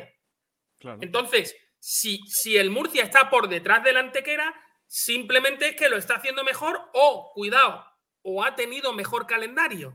Eso Que también te eso digo que Pero hasta la jornada 19 no deberíamos ni de hablar. bueno, pero, te- No pero es que el calendario, calendario tampoco. No, no, no, yo, yo ahí puedo llegar a entender, pero de todas formas, es que estamos hablando, me da tolera, de siempre poniendo el ejemplo del Antequera, pero claro, no, no te- estamos teniendo en cuenta eso, y aparte, que es que lo que deberíamos estar hablando es de lo bien que lo ha hecho el Antequera y no de lo mal que lo están haciendo el resto de equipos porque el Pero Antequera Ignacio, está por que encima. tú el que está minusvalorando al Antequera. No, lo estás mal valorando tú porque tú estás el diciendo, Antequera, mira, el es que Antequera cada el que Antequera va a por jugar encima los de él. partidos sale con 11. No sale con 13 ni con 15, sale con 11 jugadores. Y el, el- el donde está tiene que ver con ellos, con los goles que han marcado y los que han recibido. Por eso Ya mismo, está. yo le, por eso mismo Murcia- yo le doy el, Murcia yo le doy el valor que. Exactamente igual. Sí, pero que la diferencia entre tú y yo es que tú estás comparando la Antequera con el resto de equipos. Yo comparo al resto de equipos con su propio, o no, no lo comparo, simplemente mido su rendimiento con su equipo. Pero Ignacio, y para no, mí es que la- los compare, no es que los compare, es que hay una división con una serie de números no, que tienen que ver con diciendo- dónde estás tú. La comparación que- está hecha y se llama clasificación. Es, que Es tú más, estás cuando acabe no. la temporada, podremos decir qué equipo han ido a ascenso directo, qué equipo han ido a playoff y qué equipo no van a ninguna parte y qué equipos se van a. ¿Qué hay por debajo de primera RF? ¿Segunda RF? Mordor. Bueno, eh, eh, te, po- te pongo el ejemplo en primera división. El, prim- el primer equipo en primera división actualmente es el Girona. Y seguramente sea el que mejor fútbol haga. 100% seguro. Está haciendo una mala temporada el Madrid, por ejemplo, eh, porque el Girona está por encima. No. Sí, el eh, bueno, creo que, creo que, creo que tiene eh, unos muy buenos números. Lo que pasa es que hay un equipo que está mejor que ellos y es de aplaudir. Yo al Girona le aplaudo. Y el, eso Vamos a ver, significa que el Madrid, Barcelona, no, Madrid y o- Barcelona, y, y no me gusta hablar de estas cosas, porque no, no, me mí gusta, tampoco. pero vamos, No, pero un mo- Madrid y Barcelona momento, tienen que ser siempre primero y segundo, y cuando no son primero y segundo, Algo mal están haciendo. están haciendo una mala temporada. Pero es que, eh, pero a donde quería, estamos, vi- vivimos en un país en el que parece que el único que lo hace bien es el primero. El único campeón es el primero y del segundo al 20 son perdedores. Y para mí eso es muy injusto. Eh, el- eh, eh, por favor, tenemos que valorar lo bien que lo está haciendo el Girona, pero también hay equipos en primera división que lo Como están haciendo Real. muy bien, porque es que el Girona ha empatado un partido ha empatado, y ha empatado otro, y el resto todo lo ha ganado. Eso es muy difícil. El resto ha hecho una buena temporada. Están haciendo Ignacio, una buena vas a ser temporada. una madre maravillosa, de verdad. te lo No, digo. pero es que- O sea, esto de todo el mundo pero- bueno, ahora, todo el mundo está muy bien. Vas a ser no, una madre genial. No, pero en primera federación. No te preocupes, pasa- cariño, tú lo has hecho muy bien, tú no tienes por qué ganar, no pasa nada, todos somos, todos somos ganadores. en primera federación está ocurriendo lo mismo. Hay un equipo, bueno, dos, que van a velocidad de crucero, que están haciendo un arranque brillante, y hay otros, como el Málaga, o pues, te puedo poner también el Antequera, que han hecho un buen inicio, que por supuesto es mejorable, sí, pero no podemos comparar entre uno y otro. Vamos a darle el valor que merece a cada uno. El Antequera tiene un valor incalculable, que hay que elogiarlo cada semana por cómo Pero juega. Ignacio, por que cómo no te líes, que el Antequera que es quinto sí. y el Málaga tercero. Málaga está por encima del Antequera. Vale. Que no te Bueno, líes. El dejadme, dejadme que avance, dejadme que avance Miguel un- una cosa porque voy a poner un audio que le va a gustar a Ignacio Pérez. Es Nelson Monte, el otro día entrevistado en el programa de 101 Televisión de Área Malaguista, hablando un poquito de la afición del Málaga y de cómo está viviendo estos primeros meses en el Málaga Cruz de Mira, Fútbol. Vamos a ahora no me recuerdo con todas las personas que teníamos ahí en este día de la Josaleda, pero mirar para la cara de las personas, mirar como cuánto, porque esta gente ha sufrido bastante. Eh, yo no tampoco sé cómo vosotros saben la- lo que han sufrido estas personas, pero estas personas necesitan y nosotros tenemos que dar algo para esta gente estar así. Estar con 25 mil personas de- dentro del estadio disfrutando.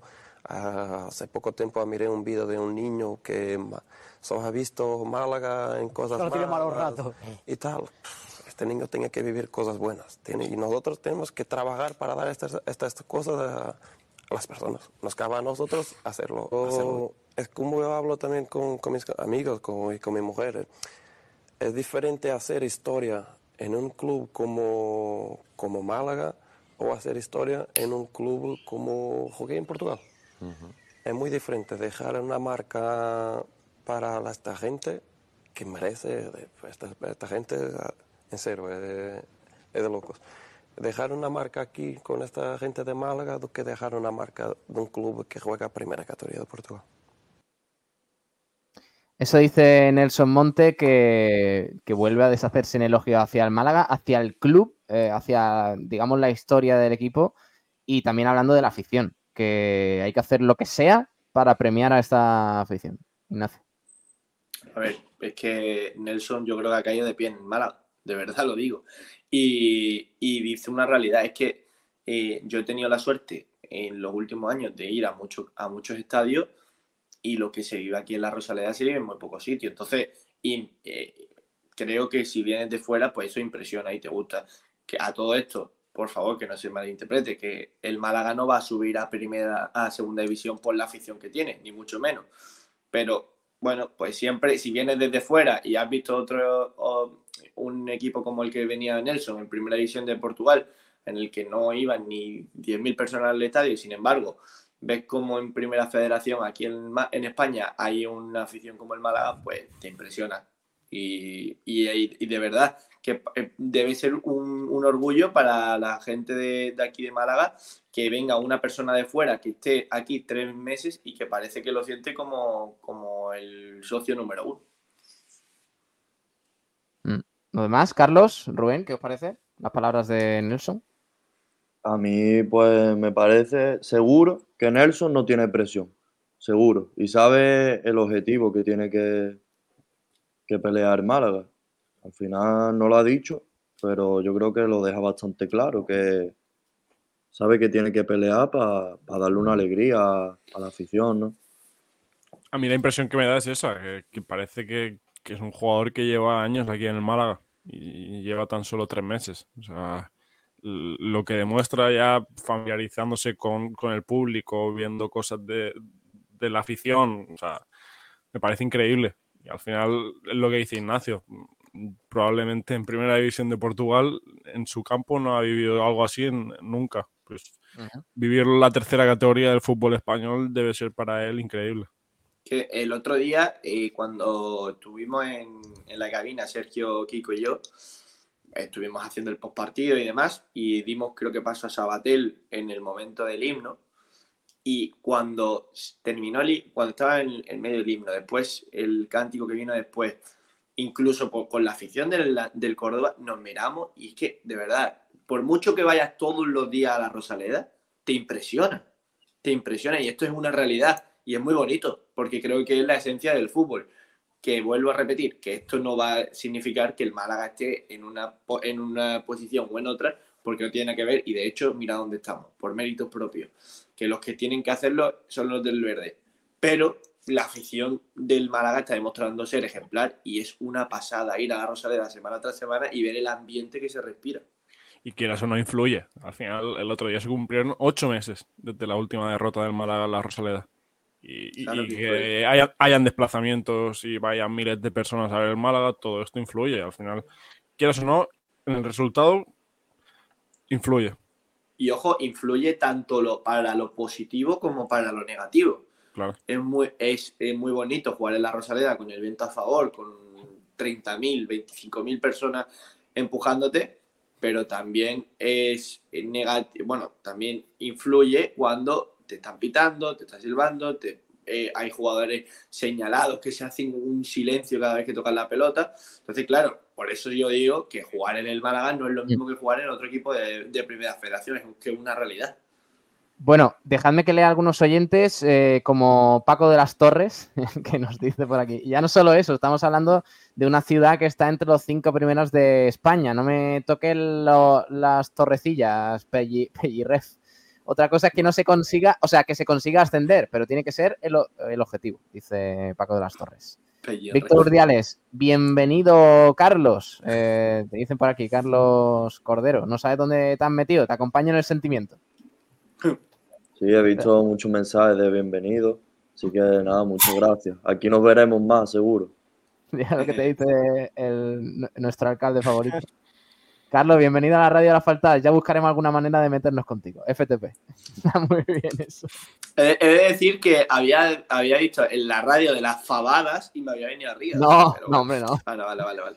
José Villa, para mí fue uno de los, de los mejores arbitrajes que hemos tenido este año. Hablando de la colegiada del Málaga Córdoba, que ha dicho que le impactó mucho arbitrar en la Rosaleda, que fue una sensación bastante bonita porque dice que se vive el fútbol allí como. ¿Desde cuándo dan los árbitros dan, dan entrevistas? No sé, pero ojalá lo hagan más. Ojalá, ojalá. Patricia Henderson, la pitada que se llevó en el descanso fue chica, dice sobre la colegiada. Bueno. Eh, Alejandro Luque, ¿qué ¿Se más que una árbitra? pitada hembra o, no he entendido eso? Eh, ¿Qué mal suena árbitra? Yo creo que mm, no sé, no sé a qué se refiere Alejandro, pero está aceptado árbitra, árbitra, ¿eh? En la RAE, o sea que no. Sí que suena mal, a mí me suena, me gusta más la árbitro. Eh, Víctor Uriales, a mí me gustó mucho la árbitra en todos los. No, no, hombre, no. Por favor. Joder, de verdad, que no estoy para leer los comentarios antes de tiempo, de verdad. Bienvenido, Carlos, te dice Adri82.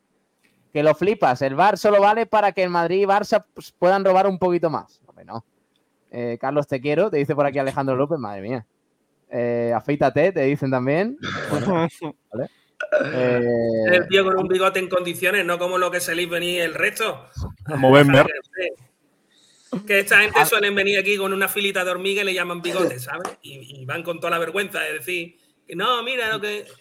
¿Que, que le llamamos qué, Miguel? Exacto. Vale, vale. eh, José Ana Escobar nos saluda también eh, y nos propone, ojo Miguel, a ver qué te parece. Eh, propongo un nuevo espacio, eh, dice, el minuto de, la, de los parados. Dice, cada día una persona que está en esta situación y que se exprese en un minuto. Oh, Sí, para otro tipo de programas, sí, por supuesto. Hombre, yo creo que aquí, claro, aquí es complicado, ¿no? Aquí entre debate... No, no, pero a ver, espera, escucha. ¿Cómo se llama ese programa que se hacía antes por las noches? Ah, Se me ha ido. Blanqueazules. Ah, sí, se llamaba así. No me acuerdo. Eh, yo lo veo ahí. Lo veo totalmente, vamos. Manuel Heredia, buenos días. Un saludo a UPA Málaga. Eh, dice sobre los abonos, que ahora habla- hablamos sobre eso, de la Copa del Rey de Málaga. Yo lo veo muy caro. Si, si lo pusiese más barato, eh, se lo sacarían más aficionados. Esos precios no están al alcance de todo el mundo. Dice. Ahora hablamos sobre ese tema. Eh, Astur Sala, sobre la Copa del Rey y el Málaga. El Oviedo, no, gracias, ni de broma. Dice. Adri82, si tienen dinero y se pueden divertir, eh, no tienen nada de malo. Bueno, es que ahora hablamos ¿De qué sobre el tema de los precios. De, la- de los precios de, la- de los abonos, creo que se refiere a Adri82. Eh, dice Francis Rumbamor, ni Juan de, ni Musa, ni Galilea, ni Kevin, entre comillas, yo sí estoy para jugar. No, no.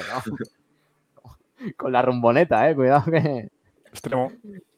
Aramis, buenas tardes. Tenemos un portero que no es de esta categoría. Dice, columnas de humo. El otro día pasé por la academia y desde que se pusieron las pilas, ahora un año, está casi lista. Un saludo desde la calle Ferraz, Madrid. No, hombre, no.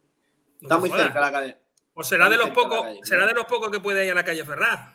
Correcto. Que digo Almendral, que presidente, digo dice, que está- eh, Pablo, que la, la academia del Málaga está muy cerca, ¿eh? está casi Eh, lista. la, la primera fase, la primera fase. Yo creo que a finales de noviembre eh, podemos, podemos verla ya. Mira, te está pareciendo al administrador judicial. Yo estuve este verano allí en la academia porque estuve yo con unos amigos plantando el césped de allí, de, ¿Cómo? de la academia. ¿Qué dices? Así- y yo lo vi allí, el- lo que es el espacio interior, digamos, eso estaba muy incompleto. Eh, Sí, cuando ¿no? nosotros estábamos, le estaban metiendo lo que es la, la luz y la electricidad y todo el rollo ese. Pero allí no había prácticamente nada. Bueno. Lo que nos Ah. comentan es eso. José Villa dice sobre el tema Pellicer, cada entrenador tiene su forma de gestionar al grupo. Podrá gustar más o menos, pero al final lo importante son los resultados. Que lo flipas. Pellicer, entrenador que no me gusta nada, fue el único de los tres que pasaron por el Málaga la anterior temporada, cuya media de puntos por partido nos habría salvado estar de haber estado todo el año. Pellicer.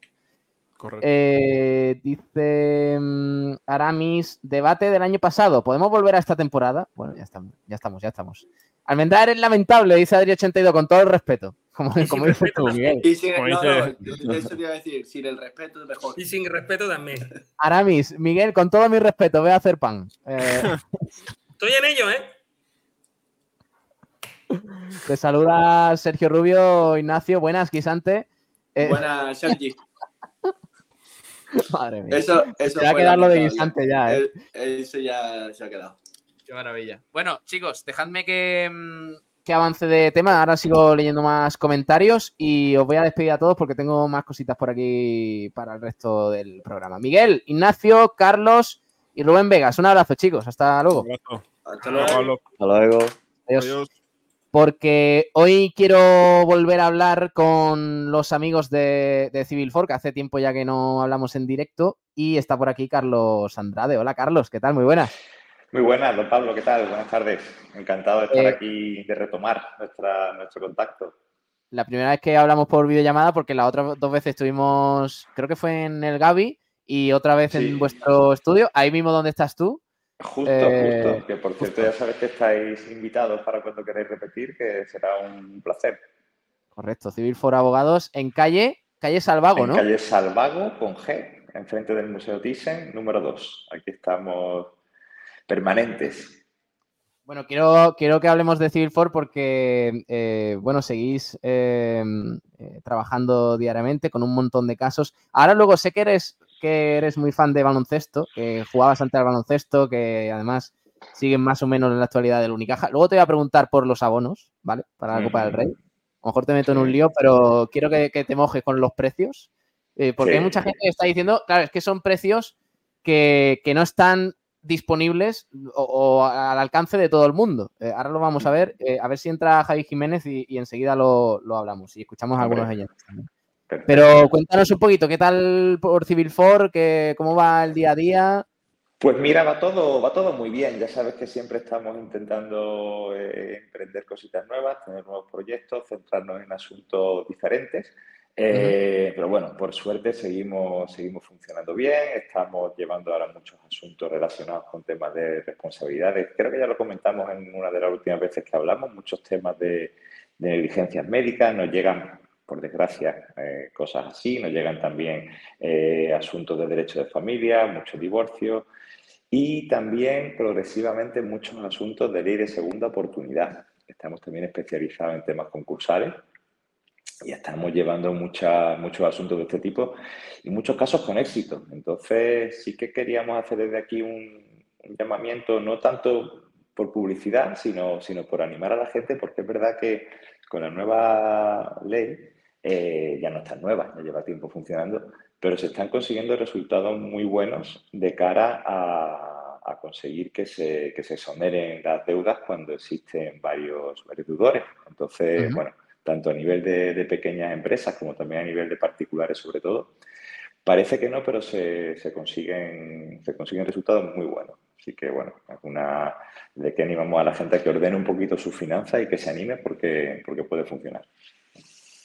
¿Cuál es el caso que habéis tenido recientemente en Civil 4 más, más curioso? Algo que, que os haya llamado especialmente la atención, algún caso de, porque lleváis de todo, ¿no? Tema herencias, tema eh, Sí. divorcios, os encargáis de, de todos los ámbitos prácticamente. Sí, sí, sí, sí. Pues uno, uno que además me tiene a mí personalmente y a, y a mi- a mis compañeros bastante metidos, porque todavía no ha finalizado, pero estamos en ello y estamos avanzando muy, muy, muy despacito, pero por el buen camino. Es un asunto que nos vino casi, casi antes de la pandemia como algo prácticamente perdido, en lo que los clientes son una empresa iraní que opera desde Irán eh, y que había enviado una serie de mercancías y, bueno, mm, se había perdido el hilo tanto del supuesto intermediario como de los destinatarios, habían quedado sin mercancías, sin dinero eh, y teníamos una tarea por delante no solamente jurídica, sino también a nivel de, de investigación, porque teníamos que tirar de algunos hilos. Estos señores estaban en Irán, no hablaban castellano y habían sido aparentemente y presuntamente estafados. Eh, y a base de avanzar muy poquito a poco, pues hemos visto que hay, bueno, no sabemos si una trama, eh, pero sí que existen personas que, se hacen pasar por intermediarios, que reciben las mercancías, que las hacen desaparecer eh, y que se quedan con el dinero. Entonces, bueno, algo que parecía que estaba perdido y que era un poco a la desesperada, va avanzando muy bien, se han localizado presuntos responsables, presuntos culpables, y, y en uno de los asuntos estamos a, a punto de que se señale fecha para juicio. Así que bueno, vamos, es un tema que es curioso por, por la manera en la que funcionan estas, estas empresas, por el elemento extranjero un poquito exótico, ¿no? Porque no es fácil que, que te contacte desde Irán, un- una empresa grande además que, que tiene, que funciona y que exporta desde Irán. Y, y la satisfacción de que están totalmente desamparados porque no saben qué hacer. Porque dicen, oye, se han quedado con mi dinero, yo no puedo ir allí a, a ver qué pasa. Y los juzgados, y nosotros humildemente, por supuesto, también como abogados, pues estamos colaborando en, en llegar a buen término. ¿no? Entonces es un asunto que no solamente es curioso, sino satisfactorio porque se avanza bien, se avanza bien. Es un poco trama de, de serie de Netflix, ¿eh? ¿Qué ha pasado con...? Sí, sí, con- sí. Es curioso. Tiene, sí. tiene, tiene su cosa por eso, porque todavía no estamos muy seguros de lo que ha pasado, solamente se ha, se ha seguido, pero todo pinta, eh, bueno, porque un señor de nacionalidad iraní, aprovechándose de esa proximidad, dice, oigan, señores de empresa iraní, yo soy de Irán, vivo en España, no os preocupéis que yo me encargo de hacerlo todo. recoge las mercancías, que son unas mercancías de gran valor, eh, las lleva al sitio al que las tiene que llevar y no sabemos si con pinchado o no con el comprador desaparecen las mercancías y desaparece el dinero. Y, y bueno, una situación un, poquito, un poquito delicada, sí, sí, sí. Y del día a día en, en Civil 4, mm, ¿con qué os estáis encontrando más ahora? Eh, tema divorcio, ¿no? Nos dijiste, creo que después de la pandemia, creo recordar que, o lo he leído yo en la prensa, que se están produciendo muchos divorcios, eh, ese tipo de conflictos, de herencias y demás. Los divorcios son una, son una constante. Eh, los divorcios son una constante porque, bueno, siempre, siempre son un nicho de trabajo en el que yo además nunca decidí especializarme. Eh, pero sí que intentamos siempre llevarlo de una manera, eh, bueno, nuestra filosofía siempre es, en la medida de lo posible, evitar el conflicto, o por lo menos que el conflicto sea de guante blanco y, y buscar una solución lo más cómoda posible para todos. Entonces yo creo que un poco se, se corre esa, esa voz y, no, eh, nos llegan bastantes divorcios. Eh, nos están llegando también temas de segunda oportunidad y luego eh, también hay otra, otra constante que son los, los- los pequeños asuntos, pequeños ilícitos penales que suelen ser temas de tráfico, de relacionados con accidentes con, con alcoholemias por medio, eh, cositas así más pequeñitas y luego también muchos temas relacionados con, la- con los arrendamientos. Mucha gente que quiere o bien actualizar su renta desde la posición del arrendador, o bien que quiere continuar, o bien que le quieren subir el arrendamiento. Los arrendamientos también dan muchos problemas. Y otro tema que también nos está entrando mucho eh, y que además mm, en muchas ocasiones nos llegan asuntos de una gran complejidad, que, que- que hasta ahora nos llegaban muchos, pero ahora están llegando muy complejos, pero afortunadamente lo, lo resolvemos, son asuntos hereditarios. Mucho- muchas situaciones con conflictos familiares, con, con problemas de herencia, de legítimas, de, de gente que no sabe muy bien por dónde, por dónde arreglar esa situación patrimonial que ha dejado el, el familiar que ha, que ha fallecido. Y, la verdad que estamos también teniendo muchos asuntos hereditarios. Eh, bueno, recuerdo que en civil4.com, eh, ¿no, Carlos? Ahí tenéis toda la información de, de Civil4 y por si además os quieren contactar. ¿Cómo lo hago? Ah, Si no puedo, si no estoy en Málaga Capital, no puedo ir a calle Salvago, eh, ¿cómo hago para contactar con Civil4? Pues ahí tenéis eh, número de teléfono, tenéis también eh, conexión a través de WhatsApp para que os hagan enviar todas las solicitudes que puedan tener o las preguntas, ¿no? Exactamente, ahí tenemos tanto correos, hay también una, una vía de contacto directamente a través de la web que a nosotros nos llega instantáneamente, un WhatsApp que tenemos activo las 24 horas del día, que eh, solamente en horario laboral, pero si hay alguna urgencia también se contesta. Y, bueno, y también nuestro número de teléfono fijo por si quieren llamar, por conectar una cita. Y ahí estamos a disposición de quien, de quien nos necesite, de quien podamos ayudar, que para eso estamos. Mira, pues vamos a eh, hablar del tema de los precios, ¿vale? La Copa del Rey, eh, bueno, ya sabemos que es, es un poco la ACB quien, quien organiza todo esto. Es verdad que en Málaga lo acogen el Martín Carpena, pero, pero al final el Unicaja no, no tiene que ver en la organización, en, poner los precios y nada de esto. Ahí veis en pantalla, os, pongo- os explico, ya, ya lo explica un poquito al principio, pero os cuento de nuevo que los precios ahí lo veis según la zona, eh, el sector, digamos, desde los 155 euros el más barato hasta los 2.100 euros en, en la zona VIP, ¿no? De, de la pista lateral. Eh, Carlos, así a bote pronto, ¿qué te parece, por ejemplo, algunas zonas que no tienen que ser las más, eh, eh, bueno, las más esquinadas, como la número 1, 2, las más azules oscuras o las moradas que están arriba del todo? Por ejemplo, la roja. Me ha llamado especialmente la atención, ¿no? Que, que es verdad que un abono de Copa del Rey, oye, de jueves a domingo, cuartos de final, semis y la final, verdad es que son 450 euros. Que es que el abono del Unicaja de la temporada le ha costado a la gente casi la mitad. O sea, ¿no? ¿No, no- parece un poco llamativo? Sobre, sobre todo, eh, Pablo, porque eh, a la hora de meterte en un abono de una Copa del Rey no sabes los cruces que va a haber, no sabes hasta dónde va a llegar tu equipo. Eh, entonces, claro, a lo mejor te gastas una pasta y resulta que la final es entre dos equipos que te interesa, porque siempre es una final de la Copa del Rey, pero no tiene el aliciente para gastarte un extra en ver a tu equipo. Entonces, claro, esa, esa es la parte un poquito más, más delicada. Por supuesto, los precios están, en fin, yo, yo lo veo que están un poquito por encima de, de lo que se podría hacer. ¿no? Yo te, te, cuento una anécdota personal, aunque no es de muy ¿Sí? buena educación, pero, pero te cuento como curiosidad. Yo llegué hace Vale. tres o cuatro días de Belgrado Ajá. y tuve la suerte de ver un partido allí de la Estrella Roja, que jugaba en Euroliga Contra, contra el Bayern de Múnich de Pablo Lasso.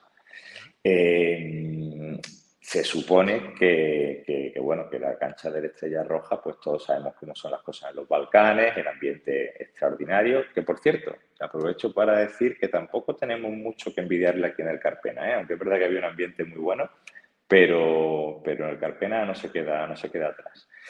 Eh, y yo dos días antes del partido, es verdad que era un partidazo de, de mil demonios, pero era, era Euroliga, conseguí una entrada por 12 euros en una Joder. localidad ¿eh? relativamente cómoda, de Euroliga. No sé muy bien qué políticas de precios siguen, eh, porque estuve buscando eh, y al final parecía que me iba a tener que gastar como 70 y pico euros, pero al final encontré sin mucho esfuerzo tampoco, porque allí venden las entradas, los tickets los venden en la librería y fueron 12 euros un partido de Euroliga. Entonces, claro, cuando vemos estas cosas, es verdad que la posibilidad de ver una final, un Madrid-Barça, eh, a todo el mundo le, mola y estar en el Carpena viviendo eso es un espectáculo que está top, top a nivel de Europa. Pero uf, es que los bolsillos se resienten, Pablo, se resienten mucho. Sí, sí, sí. No, no, y mucha gente que nos dice eh, que, oye, que es que la Copa del Rey, la ACB, que es una asociación de, del baloncesto español, que se supone que es, ¿no? Que puede llegar a ser pública porque eh, también recibe subvención un poco del, del gobierno y tal, no debería aprovechar un evento que quizás es el principal evento de baloncesto español de la temporada, como es la Copa del Rey, porque se disputa en media semana prácticamente, eh, para inflar los precios de esa manera. No lo comparo con los de eh, Badalona de este año, porque me parece que más o menos están similares. También hay que tener en cuenta que es Málaga, que es un atractivo turístico mucho, más, mucho mayor, que el Martín Carpena es más grande y que tal. Pero bueno, hay gente un poco indignada, como por ejemplo eh, Carlos eh, eh, Alejandro, que nos ha mandado este audio, que es un oyente que nos dice esto. Vamos a escuchar. Señores, el baloncesto se está poniendo imposible. Yo entiendo que el Unicaja tiene mucho tirón, que hay que ganar dinero. Pero igual que en Alemania te cuesta un partido de fútbol 10-15 euros, aquí no te puede costar un abono para dos partidos, tres partidos, 155 euros el más barato, una cosa media 500 y pico euros. El padre de familia que tenga un sueldo de 1000 euros y tenga que llevar a su hijo o a su hija o a su mujer, se tiene que dejar el sueldo del mes para ir a ver tres partidos de Unicaja. Esto es una barbaridad. Vamos, a mi alcance no está desde luego y el de muchos malagueños tampoco. Así no se hace afición, ¿eh?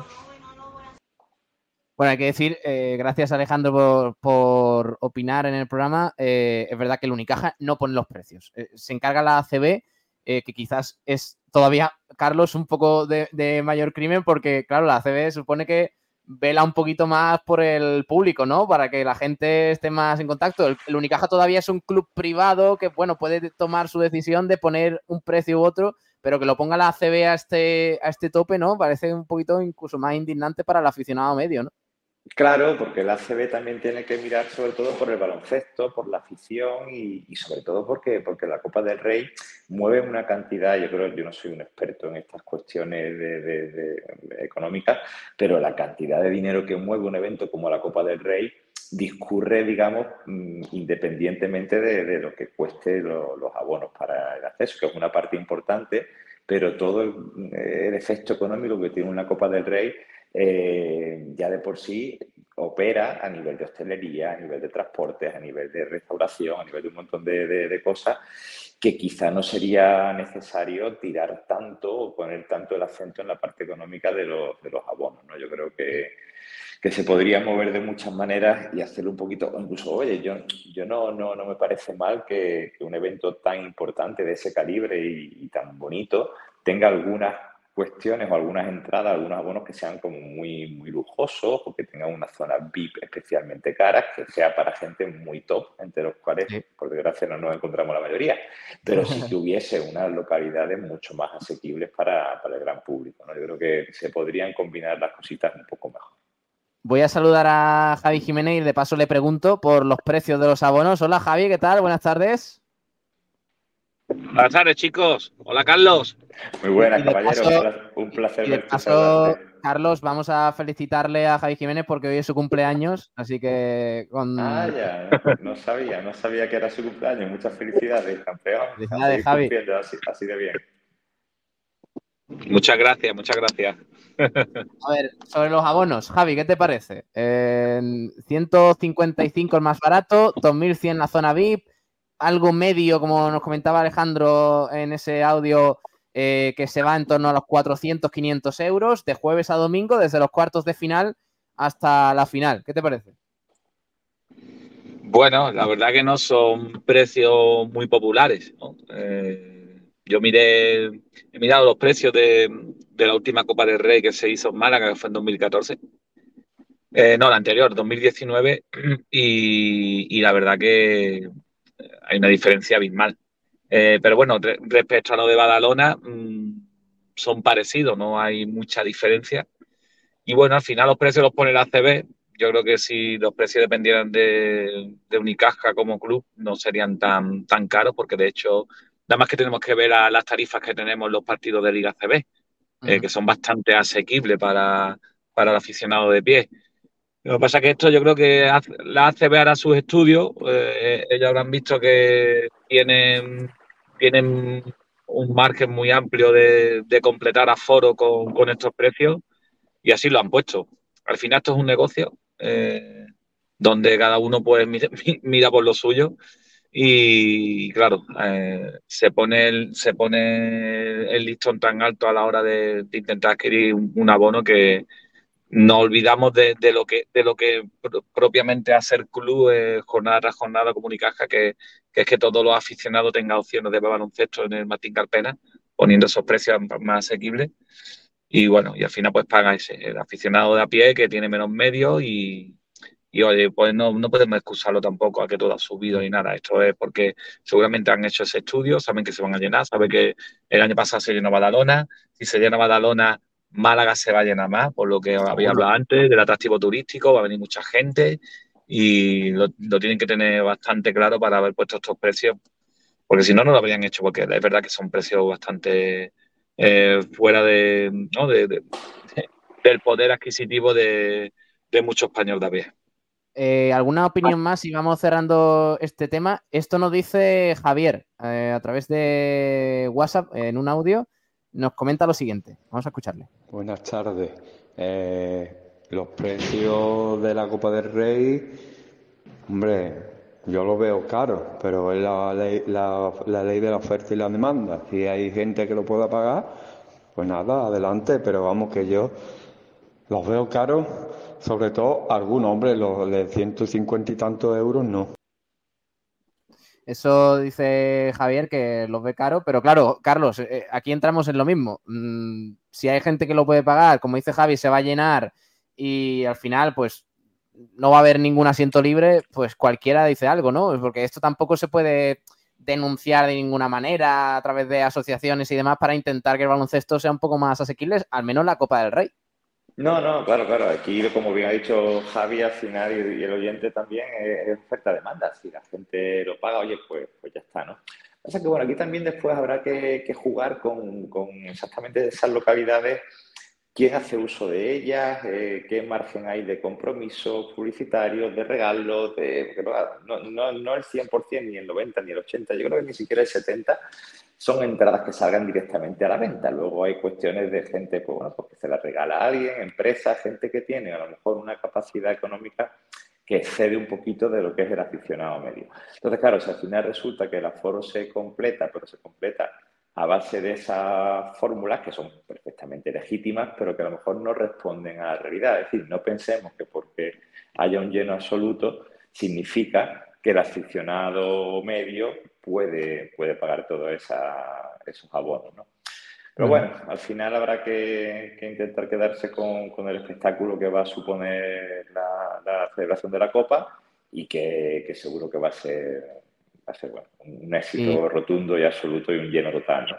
Y vivirlo si no se puede ir al Carpena en Sport Direct Radio, por supuesto, que es donde se va a vivir la emoción de la, de la Copa también. Me gusta, Carlos, que haya entrado hoy porque eh, hemos hablado de la Copa del Rey eh, cuando nosotros conocimos Civil Four en la última Copa del Rey, en Badalona, además, que fue muy especial porque encima nos alzamos con ella y con el Unicaja y, Sí, señor. y es bastante bonito. Sí, señor. Y Eh, lo Carlos, mucho. te mando un fuerte abrazo. Gracias por haber estado con nosotros y que vaya todo muy bien, ¿eh? Un gusto como siempre, ya sabéis, a ver si nos coordinamos ahora que vienen las fechas navideñas para, Sí. para vernos, para que vengáis por aquí, por nuestras humildes instalaciones, que ya sabéis que tenéis vuestra casa. Y, y nada, y seguir bien y nos vemos prontito. Gracias, Carlos. Un abrazo. Un abrazo fuerte a todos. Hasta luego. Un placer. Adiós. Eh, Javi, eh, no sé si sigues por ahí. eh, ah, tenemos que hablar del partido de ayer, por cierto, que claro, se nos pasa un poquito el tema, pero hay que hablar de la victoria de ayer del Unicaja en la tercera jornada de la BCL ante el Peristeri Beguín, en el Martín Carpena. Ahora os cuento cositas de ese partido, pero esto dijo eh, un tal Ivonne Navarro, el entrenador del Unicaja, analizando la victoria de su equipo en el Martín Carpena, un triunfo que, por cierto, encarrila mucho la clasificación para la siguiente ronda de la BCL. Vamos a escuchar a Ivonne Navarro. Ah, felicitar al equipo por la victoria y esperemos que la lesión de Winara es tan grave como parece, se recupere lo antes posible. Ah, y bueno, eh, creo que no, no hemos acertado con lo que hemos hecho en las últimas 48 horas para activar el equipo. Ah, bueno, tenemos que aprender de que lo que hemos hecho no vale. Hay que hacer otra cosa eh, porque nos ha costado mucho. Eh, no, no hemos- no nos hemos activado, hemos perdido tres cuartos del partido con, de esta noche eh, y hemos ido a tirones, eh, nada, sin concentración, sin estar mm, con chispa, con energía, pero sí que hay que, verdad, que hay que dar valor al, partido de Le Mans. Creo que bueno, su, nivel defensivo, tanto en la Liga Francesa como en la BCL hasta ahora, realmente es impresionante eh, y además, bueno, Bueno, eh, esto decía Ivonne Navarro que, por cierto, eh, bueno, estaba ahí con, con un poquito de, dualidad de- de- del partido de Unicaja. Por un lado, contento por la victoria, eh, pero por otro lado, es verdad que, que por momentos parecía que el Peristeri Beguín se metía en el encuentro. Javi, ¿cómo viste el partido? No sé si pudiste seguirlo un poco. Un partido en el que no se brilló demasiado. eh, no se brilló demasiado a nivel estadístico porque no vemos valoraciones de, de ningún jugador por encima de los 15, por ejemplo, 15 puntos de valoración, pero sin embargo el equipo en general mantuvo una línea para conseguir una victoria que había que, bueno, llevarse, más que nada. Sí, eh, a ver, el equipo mm, ya ha conseguido por lo menos una cosa que es para sobreponerse a lo que Ivonne Navarro dice, ¿no? Que de no llegar a lo, a lo, a lo que ellos quieren, ¿no? Con, con el equipo. Eh, y es mm, tener un nivel defensivo óptimo, ¿no? Si tú vas mm, flojea en, en ataque, hay cosas que no te salen, pero vas manteniendo el nivel defensivo, te da esa confianza para, para seguir metido en el partido y, y afrontar el siguiente ataque, pues mm, sí, con, con la tranquilidad de que, bueno, estás todavía cerca, ¿no? Pero sí es verdad que hay cosas que todavía están por, por encajarse, hay jugadores que están todavía por llegar. Es verdad que Kravis sabemos todo de dónde viene, no, no, no está al 100%, o Kaninowski, que está pasando una racha, bueno, bueno, ma- mala racha como de juego y de aportación, sobre todo en ataque, y al final eso pues te hace mella en el rendimiento colectivo, pero claro, eh, también hay que decir que ganamos casi de 20, o sea, si estamos si estamos mal y estamos no estamos consiguiendo hacer lo que queremos, no llegamos a lo no a la- al, al- al rendimiento que, que queremos tanto en una parte como en otra, tanto en defensa como en ataque, pero ganamos de paliza, oye, pues al final tenemos muy buena base. Tenemos buena base, somos exigentes y seguramente cuando alcancemos ese punto de exigencia que, que el entrenador pone, pues eh, seremos un equipo muy, muy competitivo. Sobre todo gracias al primer cuarto, 26-15 eh, frente a este equipo, el Peristeri Bewin, que ya encarriló un poquito el asunto. En el segundo, 18-18. En el tercero, 20-12 a favor de Unicaja y ya en el último 17-19 a favor de, los visitantes. El partido, como digo, que no tuvo a, un, a ningún jugador de Unicaja eh, demasiado, eh, con estadísticas demasiado elevadas. De hecho, me parece que el máximo valorado de Unicaja está empatado con Elijah Mitrulong del Peristeri Bewin eh, eh, y con Joe Raglan. Pero, eh, sin embargo, pues tenemos a Melvin Egin, que anotó 10 puntos, se fue hasta los 12 de valoración. También Jonathan Barreiro, 9 puntos, 13 de valoración. Y Kendrick Perry, que anotó 9 puntos y se fue hasta los 13 de valoración. Me quedo al margen del partido. El triunfo es muy importante porque encarrila la, el asunto para el Unicaja.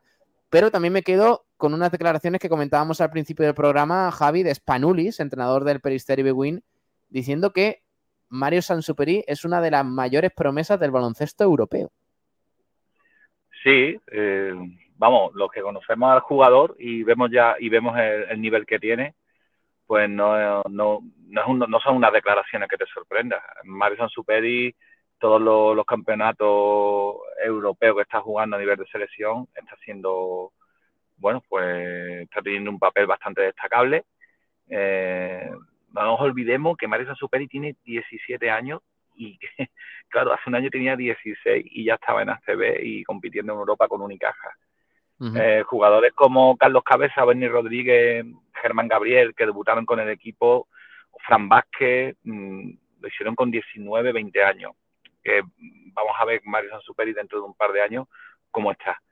Eh, es un niño. O sea, eh, cuando Marison Superi cuando madure y de ese paso, ¿no? De, de niño ya a, hombre, yo creo que vamos a tener ahí un jugadorazo porque se le ve, se le ve y, no lo está diciendo, no lo digo yo, ¿eh? que al final soy un aficionado como tú, Pablo, lo está diciendo Vasily Spanuli, que es uno de los mejores bases históricos de, de Europa con, con, su paso con la NBA. Y si lo dice Spanuli, son palabras que hay que tener muy en cuenta. Y, y bueno, y como ya sabemos, ¿no? Que el halago debilita todo lo contrario, que se lo tome como, como bueno, como, como una motivación extra de que un jugador top de Europa, como es el griego, pues ha tenido esas palabras hacia ti. La verdad que sí, que te diga eso, Spanuli, ojito. Eh, bueno, pues nada, victoria del Unicaja, próximo partido este sábado a las 9 menos cuarto en el, en el pabellón de Girona, contra Vázquez Girona. Vázquez Girona, Unicaja, este sábado a las 9 menos cuarto, siguiente jornada de la Liga Andesa. Javi, te mando un fuerte abrazo, gracias por estar con nosotros y pásalo muy bien hoy en tu día, ¿eh? Un abrazo grande. Gracias a ti, Pablo. Un abrazo. Gracias. Chao. Javi. Hasta luego.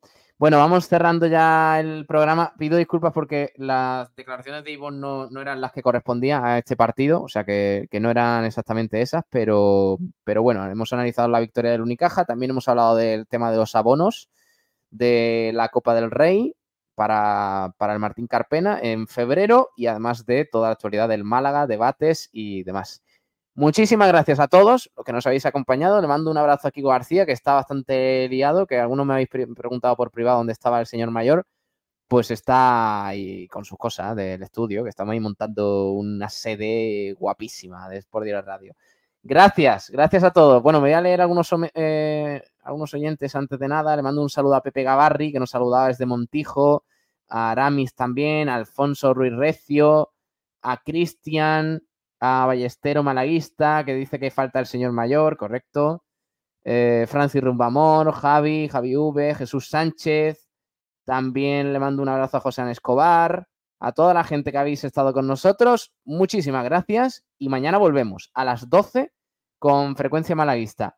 Esta tarde creo que tenemos bandera cuadros, ¿vale? Por si queréis eh, estar informados sobre el mundo del motor, del deporte del motor. Y eh, ahora os quedáis con el resto de la programación. Mañana volvemos nosotros a las 12 de la mañana aquí en Sport Radio en el 89.1 de la FM. Un abrazo a todos, gracias. Hasta mañana. Adiós.